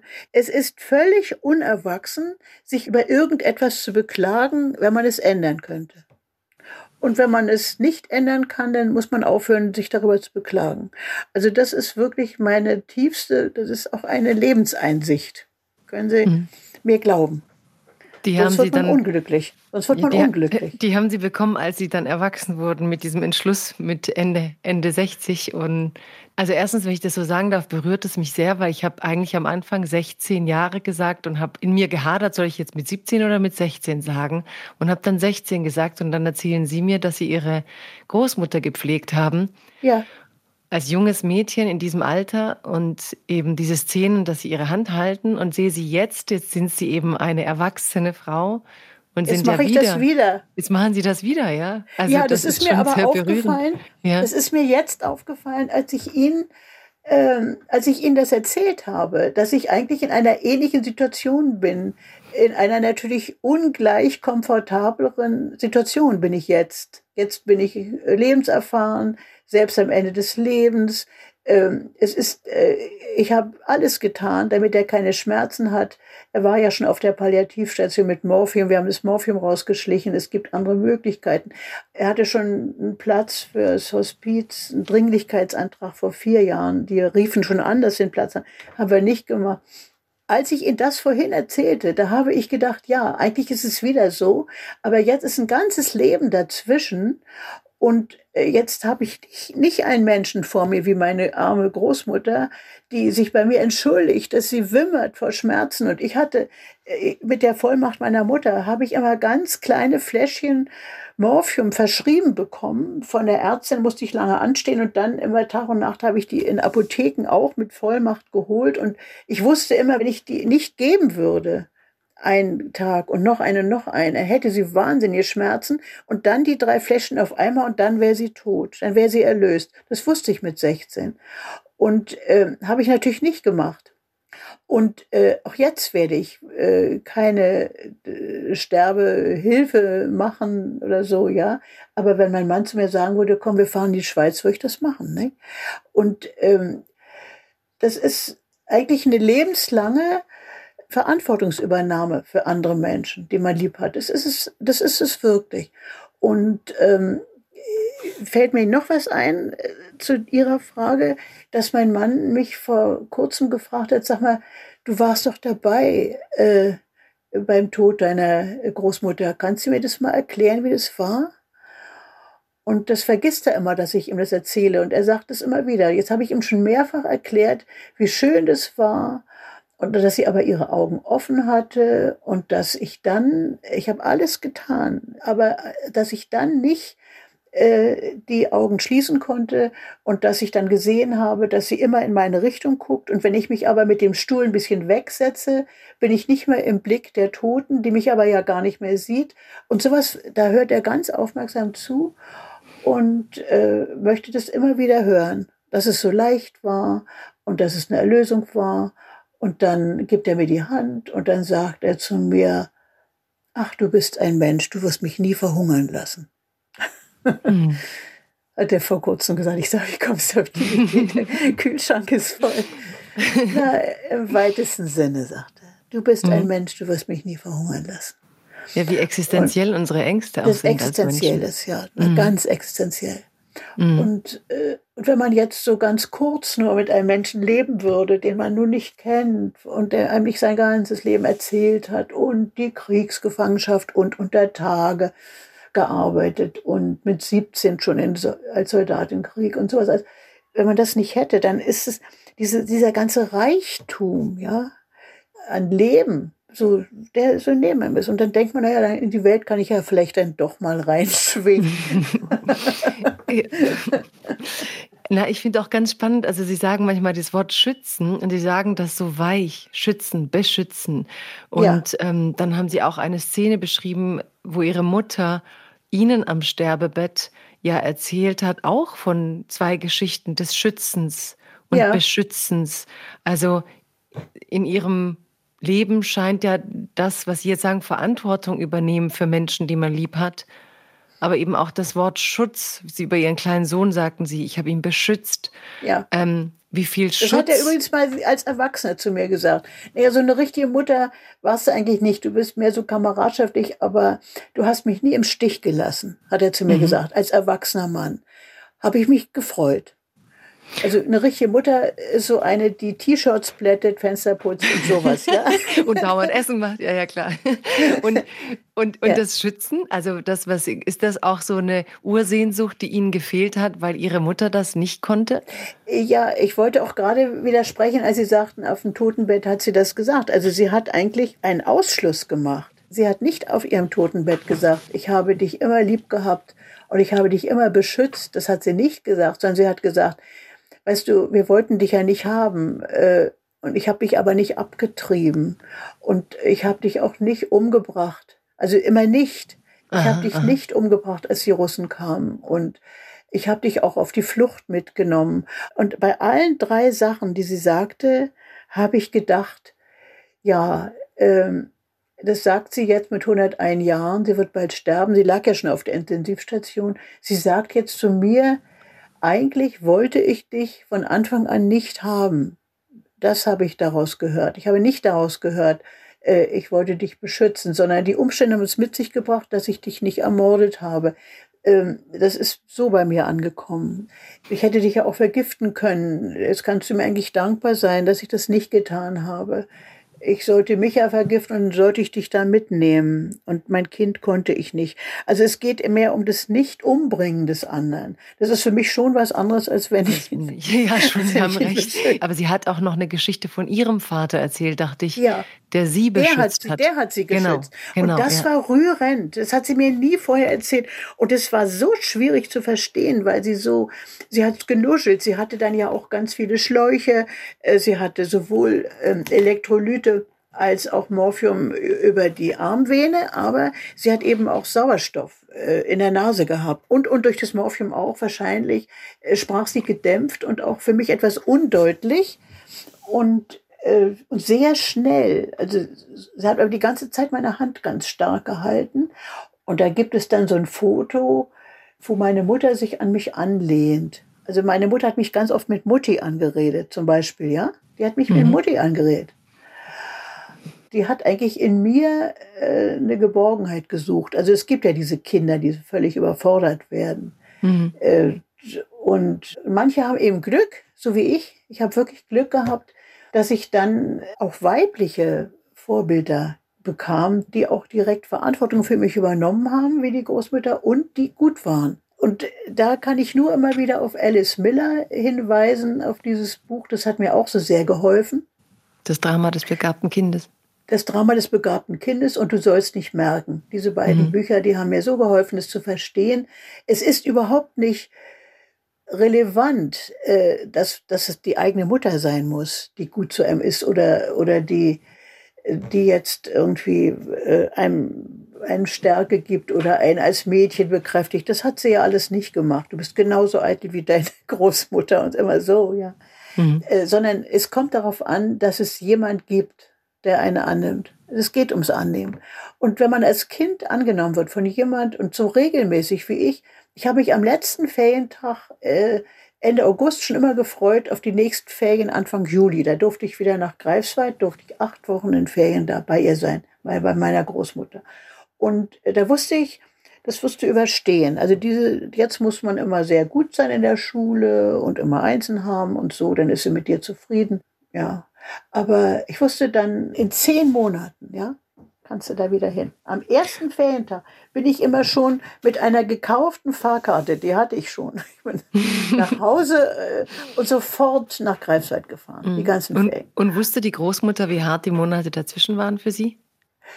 Die hat mir immer eingewickelte Äpfel geschickt und äh, nicht immer Mohrrüben roh essen. Er hat dauernd Briefe geschrieben und wollte mich aber nicht gegen meine Mutter so aufhetzen.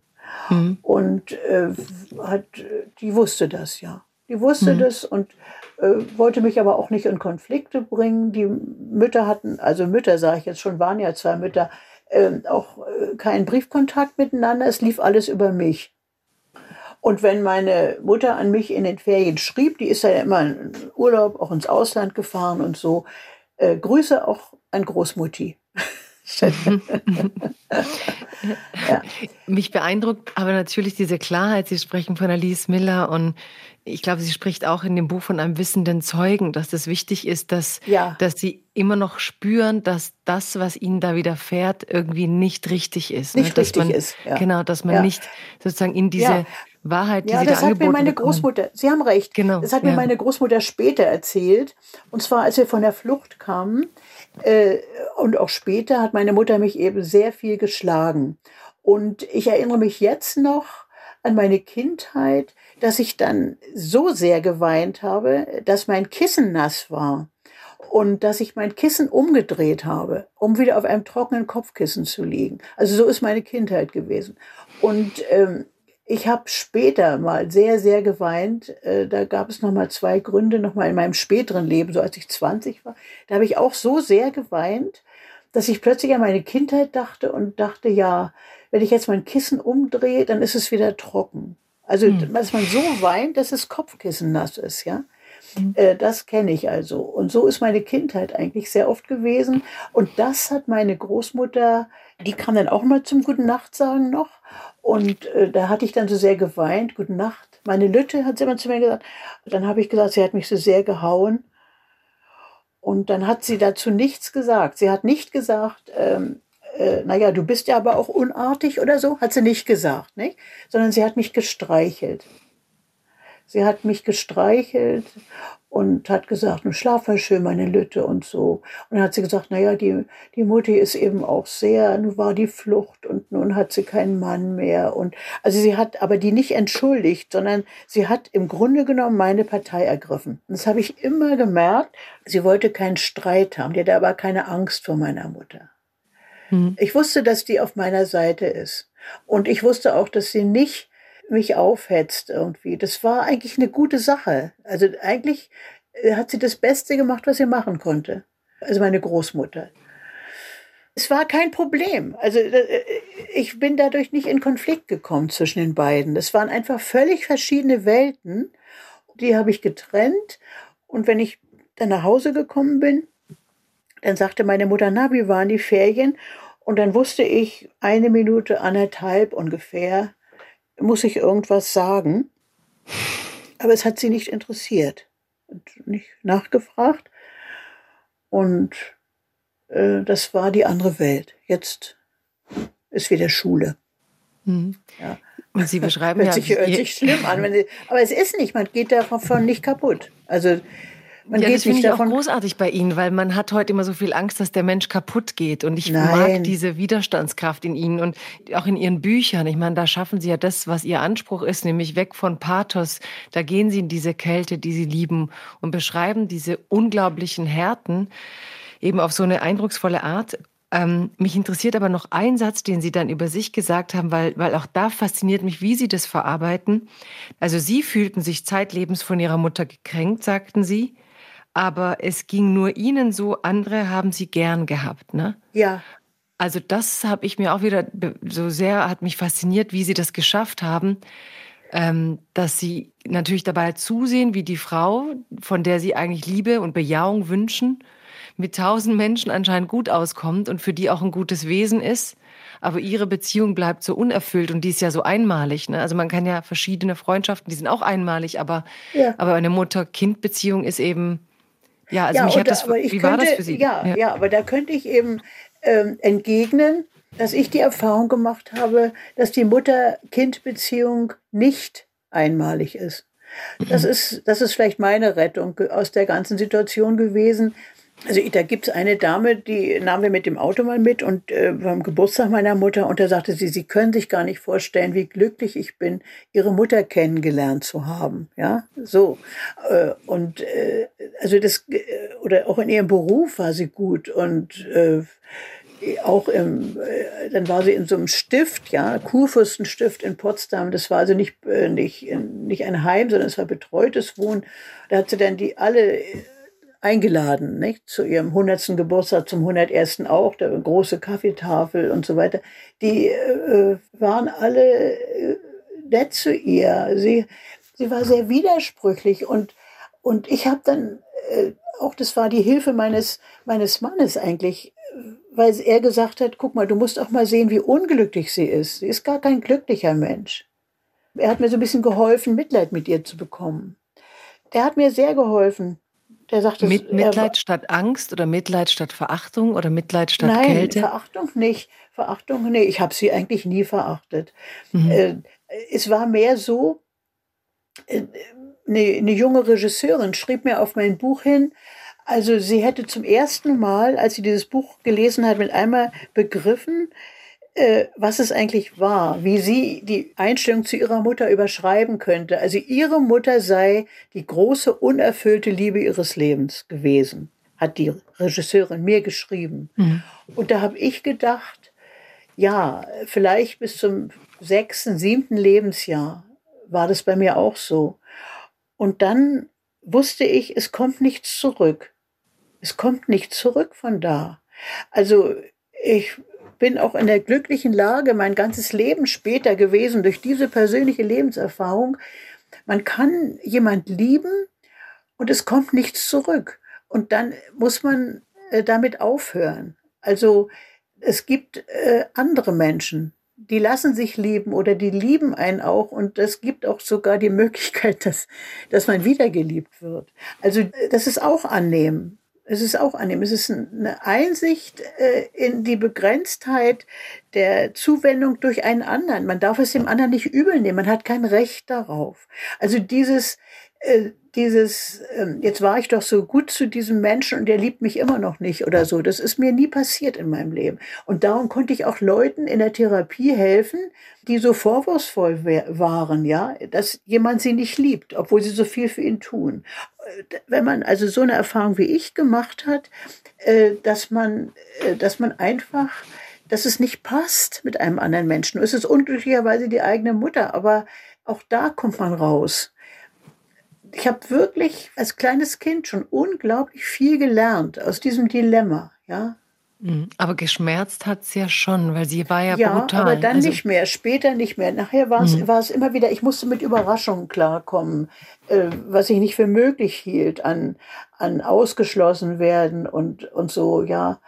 Also einmal habe ich sie besucht mit Kollegen, da waren wir irgendwie in, am Treptower Park und sie wohnte da in der Nähe, sie hatte eine sehr schöne Wohnung. Da habe ich geklingelt und bin ich gekommen mit zwei, drei aus meinem Institut und ich dachte schon so komisch, äh, wie sie reagiert und so. Und dann sagte sie beim Rausgehen, das nächste Mal meldest du dich aber bitte an, wenn du mich besuchst. ich glaube, da war ich so Mitte 20.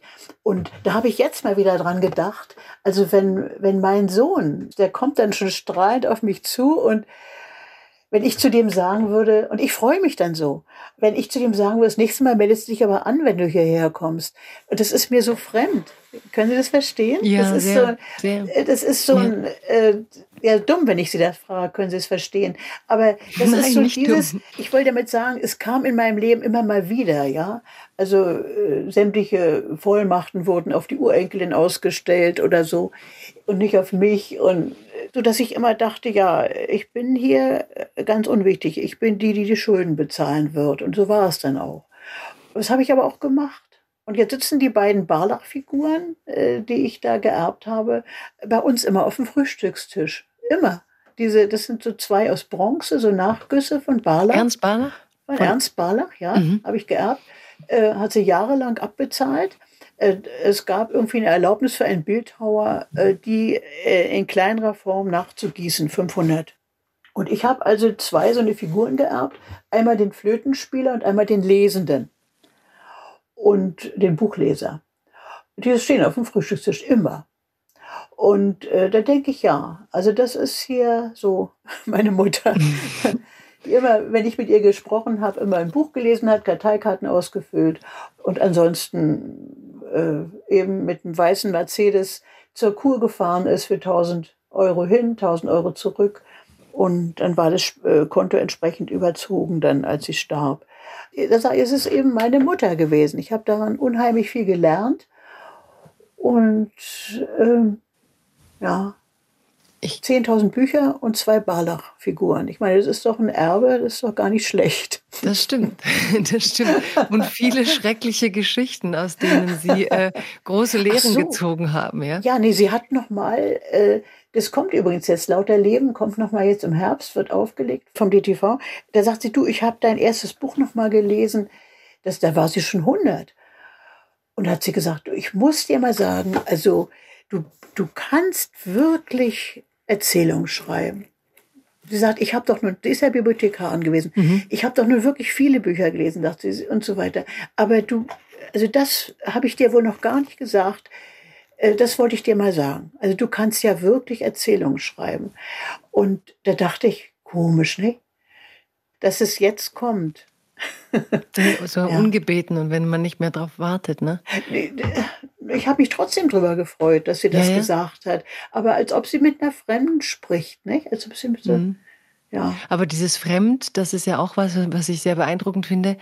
Also Sie haben umge Sie sagen immer, wie fremd sie Ihnen ist, sagen Sie ja auch. Und gleichzeitig sagen Sie an einer Stelle dann, und da merke ich auch so, wie sehr Sie das auch verarbeitet haben, dass Sie irgendwann so vielleicht auch mit, was Sie von Ihrem Mann erlebt haben, dass er Ihr Mitgefühl für Sie ähm, Ja. immer wieder angestoßen hat, haben Sie gesagt, muss ich für Sie ja auch unglaublich fremd gewesen sein. Ja, ja. Also auch als Tochter zu verstehen, dass diese Frau vielleicht mit ihrem, sie sagt noch sogar Aussehen und, und Wesen, ähm, einfach überfordert war, dass sie ihr Ja. so fremd waren. Ja, ja, also das ist mir jetzt richtig klar geworden. Ich bin eine solche Herausforderung für sie gewesen. Äh, damit ist sie nicht klargekommen. Mir fiel alles derartig leicht in der Schule und auch später. Und dann hat sich ein Mann meinetwegen scheiden lassen. Und sie hat aber das gerade, hat darauf verzichtet äh, bei diesem Mann, weil er noch verheiratet war. Also sie, sie hat dann auch ganz große Herzverkrampfungen gekriegt, als mein Mann sich scheiden ließ und so.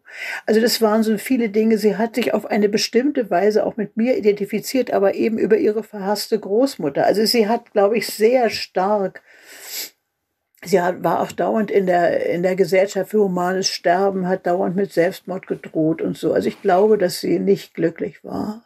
Ja. Es tut mir eigentlich auch leid, aber ich konnte, also zu diesem Glück konnte ich nicht viel beitragen. Nur durch gute Leistung. Dann hat sie, dann war sie irgendwie froh.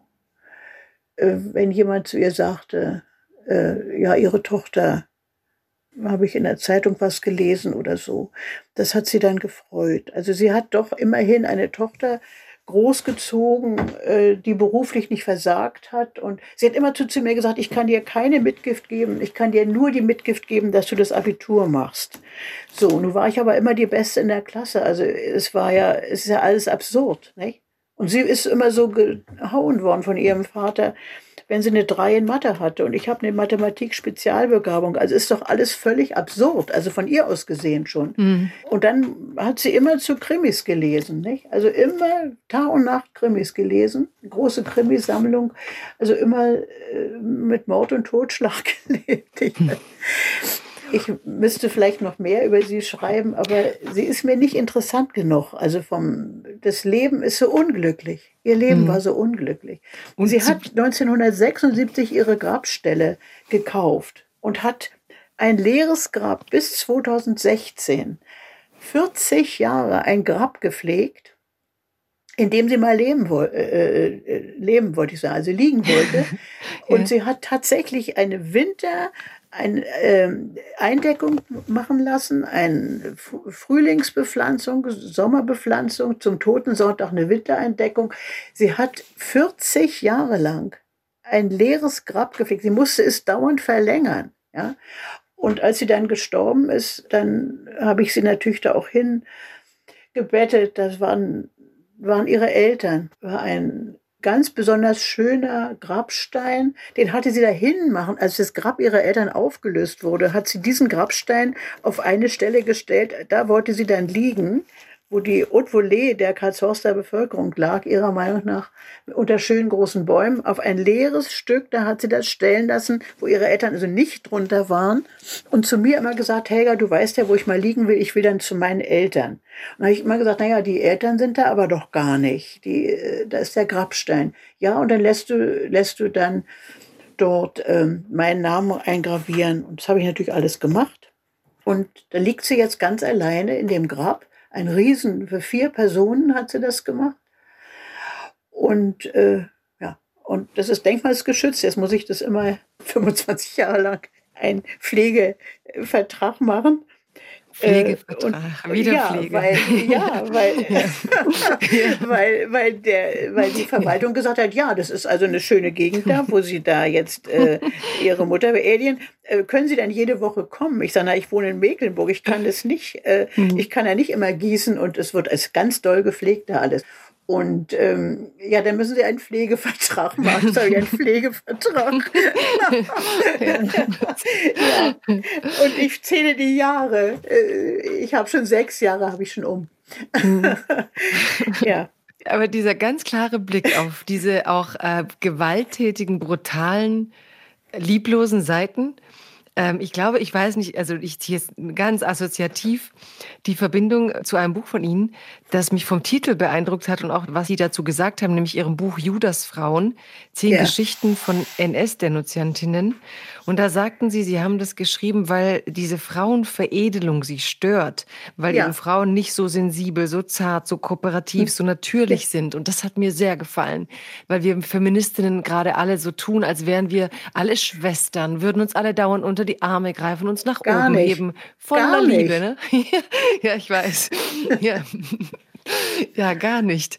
Und, äh, und diese brutale Ehrlichkeit, also in diesen Geschichten erzählen Sie, aus welchen niederen Motiven äh, Frauen damals Menschen in den unblutigen Tod geführt haben, sagen Sie. Ja. Und wir leben natürlich nicht mehr in diesen Zeiten, aber dieser äh, wirklich wieder eiskalte Blick, den Sie im positiven Sinn dann haben, der kommt natürlich auch, wenn man sieht, wie eine Mutter, die dieses Klischee des Mutterseins nicht erfüllen kann, wie ehrlich sie da drauf sehen. Ja, ist es für Sie dann auch so, dass Sie dann verstanden haben, dass es eben nichts Heiligeres gibt in Frauen als in Männern, dass es eben gute Menschen gibt und schlechte? Hat das immer auch so geöffnet, die dunkle Seite des Frauseins? Ja, also das muss sich mir nicht öffnen. ja, meine, ja, durch die Mutter hat sich dann. Ja, also die, ja. im Gegenteil, ich muss äh, manchmal nach Solidarität suchen. Mhm. Also eigentlich äh, bin ich immer ganz erfreut, äh, wenn ich, äh, wenn ich kameradschaftliche und wohlwollende Frauen äh, erlebe. Und äh, darüber freue ich mich, ja. Darüber freue ich mich. Aber ich setze es nicht voraus. Also ich denke nicht, dass, dass äh, nur weil es eine Frau ist, die jetzt gleich äh, freundlicher zu mir sein wird. Das denke ich nicht. Also ich kenne viel zu viele äh, mir gegenüber auch positiv eingestellte und auch handelnde Männer, äh, ausgesprochen freundliche, humorvolle, geistvolle, gebildete Männer kenne ich, aber äh, auch Frauen. Ich, es ist wie Ost und West, wissen Sie? Mhm. Das ist ja, da nicht, so ein, ja, ja, nicht so ein, es ist nicht so ein Unterschied. Es ist, mhm. es, es geht dann mehr ums Niveau, ja, glaube mhm. ich. Mhm. Ja. Und die Ehrlichkeit und ja, Offenheit ist was ganz Wichtiges und und woher ja. kommt dann diese Verlogenheit? Also, dass der Feminismus dauernd so tut, als ob das eine große gemeinschaftliche, sich umarmende Aus Bewegung der Unsicherheit. Wäre? Also Menschen, die andere so abwerten oder so negativ sind oder so destruktiv sind oder so, das sind ja immer selbstunsichere Menschen. Wenn ich das so bestimmen muss, dass ich als Frau jetzt äh, irgendwie sensibler bin oder habe ich ja alles erlebt. Äh, Frauenwohngemeinschaft in Hamburg und äh, durfte ich dann auch meinen Mann mitbringen. Das war nach einer Lesung und die haben ihn einfach nicht beachtet. Wir haben sie Tee eingeboten, er saß da wie doof und ähm, das hatte er noch nie erlebt, ja. Dieses ganz Ausschließende und so weiter, ja, das sind alles Auswüchse. So stark mhm. war das in der DDR nicht. Mhm. Da war man doch, glaube ich, in der Beziehung äh, hatte man eine gewisse Solidarität der Leute, die die SED nicht gut fanden. Ich glaube, das war wichtiger. Mhm. Das war wichtiger. Und und über die DDR, ähm, ich meine, man spricht ja oft, Sie haben das vorhin gleich so gesagt, äh, gleich etwas kritisch gesagt, aber ich habe in einem Interview von Angela Merkel damals eine sehr bemerkenswerte Antwort im Zeitinterview mit Jana Hensel.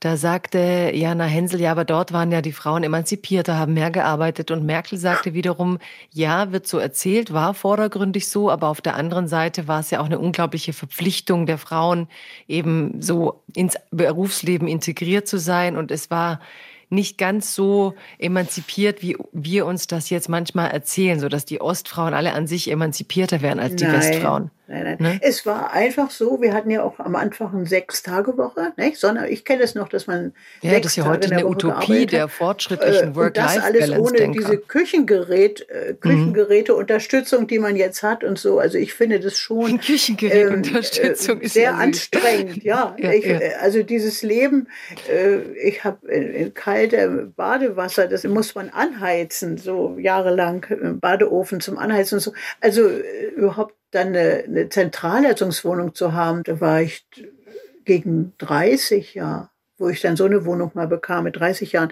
Also ich empfand es schon als sehr anstrengend, äh, emanzipiert. Ich empfand, es ist eine patriarchalische Gesellschaft gewesen, die hat sich so ein bisschen getarnt und, äh, und, und maskiert. Also die wirkliche Macht lag doch im Politbüro. Da hatten sie doch gar keine Frau. Da hatten sie bloß die äh, Irene Lange für Frauenfragen war die zuständig. Margot Honecker, na gut, die war dann aber nicht in der wirklichen äh, Führung, die war dann Volksbildungsministerin. Aber ich glaube, wir waren alle sehr gut ausgebildet und vor allen Dingen, was wir ja alle hatten, da ja diese Pflicht zur Arbeit. Und das ist natürlich ein Vorteil, dass man dann wirklich, die Renten waren niedrig, aber man wusste, man wird, wenn man jetzt sich scheiden lässt oder auch wenn man dann alt ist und in Rente geht, es ist, man wird davon leben können, ja. Meine Oma hatte, glaube ich, 60 Mark Rente, was die Mieten waren da niedrig. Also wir hatten niedrige Einkommen, hohe Arbeitsstunden.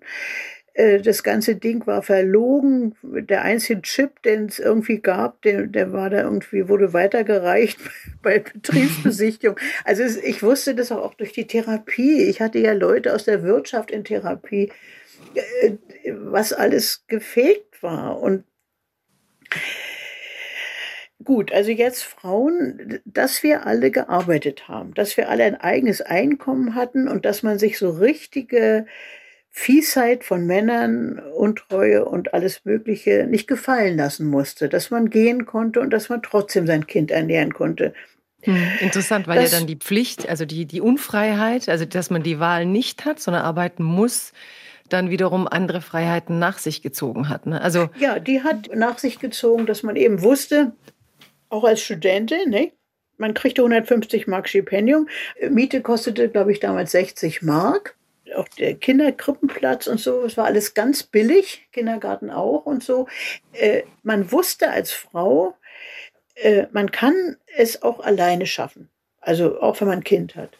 Das, es, es war alles nicht auf hohem sozialem Niveau, aber man konnte es schaffen. Man, wenn man sich nicht gerade in den teuren Läden eine Jacke kaufen wollte oder irgendwas Teures, äh, ich glaube, der Kaffee kostete damals 40 Mark, ich weiß nicht mehr genau, aber es war jedenfalls alles wahnsinnig teuer. Diese Luxussachen oder Parfum, irgendwas Französisches, das war schon schwer. Aber man, auf, auf niedrigem Niveau kon, brauchte man sich von einem Mann konnte man sich trennen und äh, man kam nicht in eine finanzielle Katastrophe. So möchte ich mal unsere Emanzipation bezeichnen. Mhm. Ähm, also eine, ja, ja, eine kleine ökonomische Freiheit. Ich will zuletzt, bevor ich Sie dann leider gehen lassen muss, ähm, eine Sache, die mich noch sehr beschäftigt, über die wir gar nicht gesprochen haben, ist nämlich Sie als öffentliche Frau, als Schreibende, als Denkende. Jetzt haben Sie zuletzt auch äh, einen Artikel geschrieben über die Leipziger Buchmesse und ob man nicht mal die Frankfurter Buchmesse in Leipzig ja. abhalten sollte. Ähm, und Sie haben ja in den 80er Jahren, also Sie waren ja auch in der DDR im Schriftstellerverband, ne? Und ja man hat ihnen ja untersagt, damals 1980 nach Österreich zu reisen zum Bachmann-Wettbewerb, ja. wohin sie vielleicht schon gewonnen hätten damals, wer weiß. Deswegen Die war Geschichte das ja auch so jetzt war besser. Ja, Jetzt auf jeden Fall. Vor allem digital. Ne? Die älteste, glaube ich, der älteste Preis gewinnt man dann im digitalen ja, Contest. Fand ich auch ja, großartig. Ja, die haben mich nicht hingelassen. Ja, genau. ja, und die, ja, genau. Und diesmal haben sie sie bekommen und ich, ich habe mich sehr gefreut, auch weil, weil, weil ich sage es jetzt ganz offen, es gibt ja auch einen Jugendkult. Ne? Im Moment so, wie man früher dachte, nur Alte, denkt man jetzt manchmal so, soziale Medien, wir müssen uns nur junge Leute ansehen. Ja, und dann plötzlich ja. waren sie da und jeder merkte, wie viel, ja, wie viel Reichtum dann auch da ist. Ne? Das, dass, ja eben die Jahre auch etwas uns geben, jenseits ähm, dessen, was uns die jugendliche Frische und Verspieltheit gibt ja, und ja. dass es die Balance ist. Und ich muss immer auch an Mary Beard denken und ähm, die ja spricht von der Macht und der Frauen. Und Sie haben vorhin gesagt, Sie beten immer um Kraft, auch um ja. das alles durchzustehen jetzt. Und ich würde gern wissen, diese öffentliche Frau, ist das für Sie eine Kraftquelle? Also Ihre Mutter war Bibliothekarin, war ja ein stilleres Leben jenseits des öffentlichen Diskurses. Aber Sie ja. sind durch Ihre Bücher, Ihre Geschichten, Ihre Beiträge jetzt als Persönlichkeit, die gefragt ist für Interviews, für äh, Fernsehdokumentationen, ist das eine Sie nährende Frau? Sie sind ja auch eine starke Widerrednerin. Also es kann, Sie machen jetzt nicht jemandem den Gefallen, da freundlich Nein zu sagen. Sie sind sehr entschieden, eine richtig aktive Diskursteilnehmerin. Was bedeutet diese Frau in Ihnen? Ja, ich bin natürlich erfreut, äh, dass man auch die Meinung einer alten ostdeutschen ähm, äh, Frau hören möchte. Und ich nehme das sehr ernst ähm, wenn ich gefragt werde. Wenn es irgendwie geht, habe ich auch immer Ja gesagt. Also ich kann fast ehrlich sagen, glaube ich, dass da Eitelkeit nicht mitspielt, weil ich weiß, ähm, ich habe auch keine Angst davor. Ich habe auch kein Lampenfieber. Dann verlasse ich mich völlig auf mich. Also ich verlasse mich völlig darauf, dass ich in der Lage bin, vernünftig zu antworten und dass mir die Erinnerungen zu Gebote stehen. Und ich konkurriere auch nicht mit dem Menschen, der mich was fragt. Also auch beim Moderieren, wenn ich jetzt in einer öffentlichen Veranstaltung sitze, auf dem Podium, dann konkurriere ich nicht mit der Frau oder dem Mann, also mit der Person, die mich jetzt was fragt. Also es sind mehrere Dinge. Es macht mir ausgesprochen Spaß, zu denken. Und ich freue mich darüber, wenn anderer das hören möchte. Äh, und ich versuche ja auch dauernd, äh, mich da in der Beziehung gut zu informieren, auch über die Gegenwart. Äh, also dieses Öffentliche ist eigentlich so ein Geschenk muss ich sagen, was mir jetzt im Alter so gemacht wird. Zwischendurch hatte ich mich vollkommen zurückgezogen und die letzten Jahre der DDR, da bin ich ja innerhalb der DDR nur in kirchlichen Kreisen dann noch eingeladen worden. Da riefen mich dann ganz nette Buchhandlungen an und sagten, wir können äh, leider nicht äh, diese Lesung machen. Äh, wir dürfen Ihnen die Lesung nicht machen. Sodass ich also da dann gar keine öffentliche Figur war, sondern dann erst am Ende der DDR, da habe ich dann wirklich vor Tausenden gesprochen in der Kirche, Erlöserkirche da in, in Lichtenberg. Und dann war ich Pressesprecherin des Zentralen Runden Tisches. Da war ich ja dann eine öffentliche Person. Äh, und das empfand ich als ganz, ganz wichtig, weil ich hoffte, dass, dieses, dass diese DDR bald, bald, bald untergeht und dass es die deutsche Einheit kommt. Das sind alles von mir politische Ziele gewesen. dann äh, habe ich gedacht, so jetzt, es ging nicht um die Öffentlichkeit, dann ging es darum, jetzt sind die Archive offen. Und dann habe ich die ganzen Akten gelesen äh, im Bundesarchiv und, äh, und so. Und dann äh, sind wir hierher gezogen, dann haben wir hier die Galerie aufgemacht, 130 Veranstaltungen mit den Bildern meines Mannes, ich immer Erzählungen gelesen. Aber äh, da haben sie sich sehr um ihn gekümmert und auch, auch die Presse. Und dann kam das eigentlich völlig überraschend mit der Insa Wilke, dass die mich äh, aufgefordert hat, mich beim Bachmann-Wettbewerb zu bewerben. Und das war alles nur aufgrund einer Veranstaltung der österreichischen Botschaft und des literarischen Kolloquiums am Wannsee. Äh, und da war ich eingeladen als ehemals Jurymitglied. Also das, ich bin mit 80 Jahren plötzlich an die Öffentlichkeit gekommen mit der ganzen Selbstsicherheit, und Lebenserfahrung, äh, die ich sowohl in der Psychotherapie hatte, als auch jetzt durchs dauernde Schreiben und durch die Rückmeldung hier in der Galerie und, und so und durch die langjährigen, lebenslangen Freundschaften, die wir haben. Und das war für mich überhaupt gar kein Unterschied dann mehr. Dann habe ich einfach zu mehr gesprochen. Dann sitzen da eben 100 Leute oder, oder äh, dann ist das in einem Massenmedium. Und dann äh, geht es für mich nur darum, äh, dass ich versuche, die Fragen äh, der Person, die mich fragt, äh, vernünftig zu beantworten. Das ist dann eigentlich mehr so kollegial. Ich, ich erlebe mich in einer anderen Rolle als die Person, die mich jetzt was fragt, denn die muss ja auch vernünftig arbeiten. Das ist eigentlich mehr äh, kooperativ. Also meine Rolle in der Öffentlichkeit ist eigentlich kooperativ. So mhm. kann, ich, kann ich sagen, wenn ich jetzt gefragt werde. Ich habe darüber noch nicht so nachgedacht. Und gibt äh, Ihnen das Kraft? Nein, das ist, äh, es nimmt mir auch keine. Es nimmt mir keine Kraft und es gibt mir auch keine Kraft, äh, sondern es auf Augenhöhe. Es ist so, als ob ich mich mit einem Menschen unterhalte. Und es kommen oft Menschen zu uns. Es ist, als ob ich ein Buch lese. Jetzt darf ich, ich eine Sinnfrage stellen, fast wie ein Kind, aber habe ich gerade. Ähm, was ist denn der Sinn hinter diesen Gesprächen? Wissen Sie? Also wenn man jetzt wie? denkt, Sie haben ähm, Ihren Mann, Sie haben natürlich so viel Leben und wir haben alle, wir verdrängen das manchmal, wenn wir jünger sind, aber man hat ja wenig Lebenszeit und heute hören die Menschen gern zwei Stunden Podcast oder wir reden jetzt so und ich könnte stundenlang mit Ihnen reden. Ja. Was ist eigentlich der Sinn hinter diesen Reden? Hinter den Gesprächen, die mit mir geführt werden? Hinter unserem an sich öffentlichen Gespräch, also diese, diese Art, wie wir Was ist der Sinn? Äh, ja, äh, es ist eigentlich ist es eine Lebenserfahrung teilen. Das ist eigentlich eine Ermutigung, äh, dass man äh, klarkommen kann und auch andere klarkommen können äh, mit sehr ähm, divergierenden äh, Lebensumständen und äh, im Wesentlichen ist es, es hat auch was bei mir mit meinem Glauben zu tun. Also ich glaube, das ist äh, auch so, dass ich ermutigen will. Aber ich will mich auch selber ermutigen. Es ist auch eine Bilanz. Es ist immer eine ganz starke Bilanz.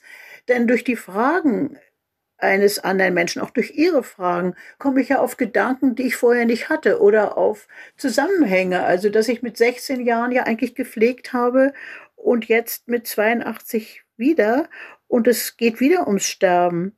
Aber damals ging es um Überraschendes und jetzt um, um ein ganz langsames in Würde. Und das andere war so in Schmerzen. Und ähm, das sind andere Aufgaben, die ich jetzt habe. Und, und ich berichte eigentlich so aus einem Leben. Ich mache dasselbe, was ich auch im Schreiben mache. Mhm. Also eigentlich ist es überhaupt kein Unterschied. Also ich lebe nicht, äh, was dieses betrifft, lebe ich in einer Welt. Das sind nicht verschiedene Welten. Also die Öffentlichkeit ist für mich nichts anderes als Schreiben, weil ich mich ja da auch an die Öffentlichkeit wende. Ich habe keine Angst davor. Hm. Ich kann Ihnen nur spiegeln, dass egal, ob ich Ihre Texte lese oder ob ich sie reden höre, dass ich so eine ganz also diese unglaubliche Lernbegierde möchte ich es fast nennen. Ja. Ähm, diese Lust auf den Wandel durch Lernen, aber auch eine wirklich erstaunliche Schärfung der Konturen von Dingen. Also die Sie vielleicht dann durch diesen langen Blick auch entwickelt haben.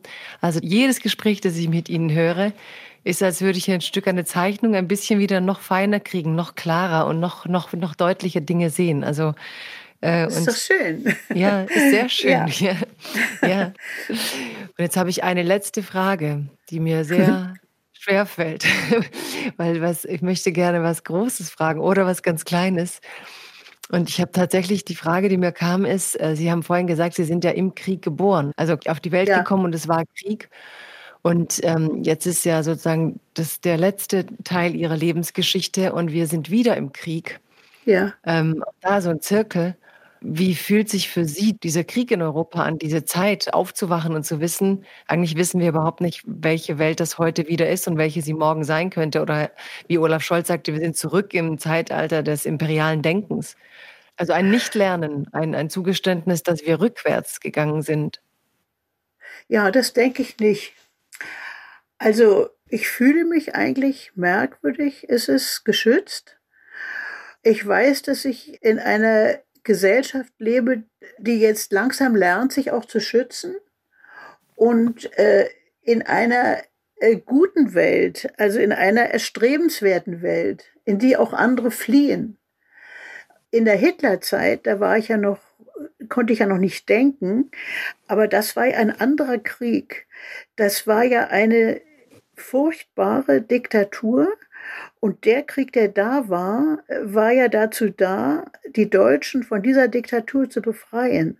Das ist ja eine völlig andere äh, Lage, in der die Ukraine ist und in der damals Nazi-Deutschland war. Hm, der, man konnte in der, in der, im nationalsozialistischen Deutschland ja nur darauf hoffen, als vernünftiger Mensch, äh, dass die Alliierten gewinnen. Und äh, jetzt kann man darauf hoffen, dass es äh, zu Friedensverhandlungen kommt, zu einem Waffenstillstand kommt, zu einer Einsicht äh, dieses ganz anderen Systems, in dem äh, Putin lebt, äh, dass er Halt macht vor einer anderen Gesellschaftsordnung, die er verändern will, die er so nicht will, auf, auf einem Territorium, das er als seins betrachtet aus der Geschichte heraus. Also ich hoffe ganz stark, dass es zu einem Waffenstillstand kommt, zu einem Kompromiss kommt, dass dieser Krieg aufhört. Aber wenn ich jetzt in der Nazizeit wäre und so alt wäre wie jetzt, dann würde ich hoffen, dass die, die Sowjetunion, die es ja damals noch war, zusammen mit den Alliierten siegen und dass die äh, möglichst bald das System ablösen, in dem ich lebe. Wissen Sie? Ja. Das ist eine politische Antwort. Ja. Und damit wäre ich wieder bei der politischen Helga Schubert. Ja, ich bin, ja. ich habe leider keine Zeit mehr mit Ihnen. Ich könnte wirklich noch einen ganzen Tag mit Ihnen sprechen. Ich danke Ihnen von ganzem Herzen, dass Sie Gast waren in Freiheit Deluxe und in diesen Reichtum haben blicken lassen, in Ihren Inneren, in Ihre Welten, die so voneinander getrennt sind und sich doch wieder so nah. Danke für Ihre Zeit, Ihre Gedanken und diesen kooperativen Austausch, wie schön Sie, wie Sie das so schön sagten. kooperativen Austausch. ja. ja. danke, ja, ich danke Ihnen auch für Ihre Fragen und für Ihr Zuhören. Ja, danke. Danke Ihnen. Ja, und das, liebe Freunde von Freiheit Deluxe, war die Folge mit der Schriftstellerin Helga Schubert. Und ich wollte wirklich schon lange mit ihr reden, eigentlich seit sie diesen Preis bekommen hat, aber ich habe sie mir so im Hinterkopf behalten für eine Zeit, in der es so verrückt ist wie jetzt. Ich weiß nicht, wie es kam, aber ich denke, man kann ihr ewig zuhören. Also sie ist natürlich das, was sie sagt. Sie führt ständig ein Gespräch mit sich und dann spricht man mit ihr und merkt, man kriegt jetzt einfach das Privileg, in diesen Kopf reinhören zu dürfen, in diese vielen Nuancen ihrer Wahrnehmung, in diese Vernetzungen, die sie zieht, in diese verschiedenen Persönlichkeiten, die sie aufgebaut hat. Also mich hat sie sehr bereichert. Ihre Texte und Bücher sind auch unglaublich äh, lesenswert. Also bitte unbedingt holt euch alle Bücher, lest diese Bücher und ich denke, man kriegt sie in diesem Gespräch noch einen Funken näher, als ich sie zumindest bisher kannte. Aber auch alle anderen Gespräche mit ihr sind wirklich berührend und bereichernd und sie machen den Kopf auf in ganz viele Richtungen. Danke und bis zum nächsten Mal bei Freiheit Deluxe. It's a new dawn, it's a new day. It's a new life for me. Freiheit Deluxe mit Jagoda Marinic ist eine Produktion des Hessischen Rundfunks und des Börsenvereins des Deutschen Buchhandels.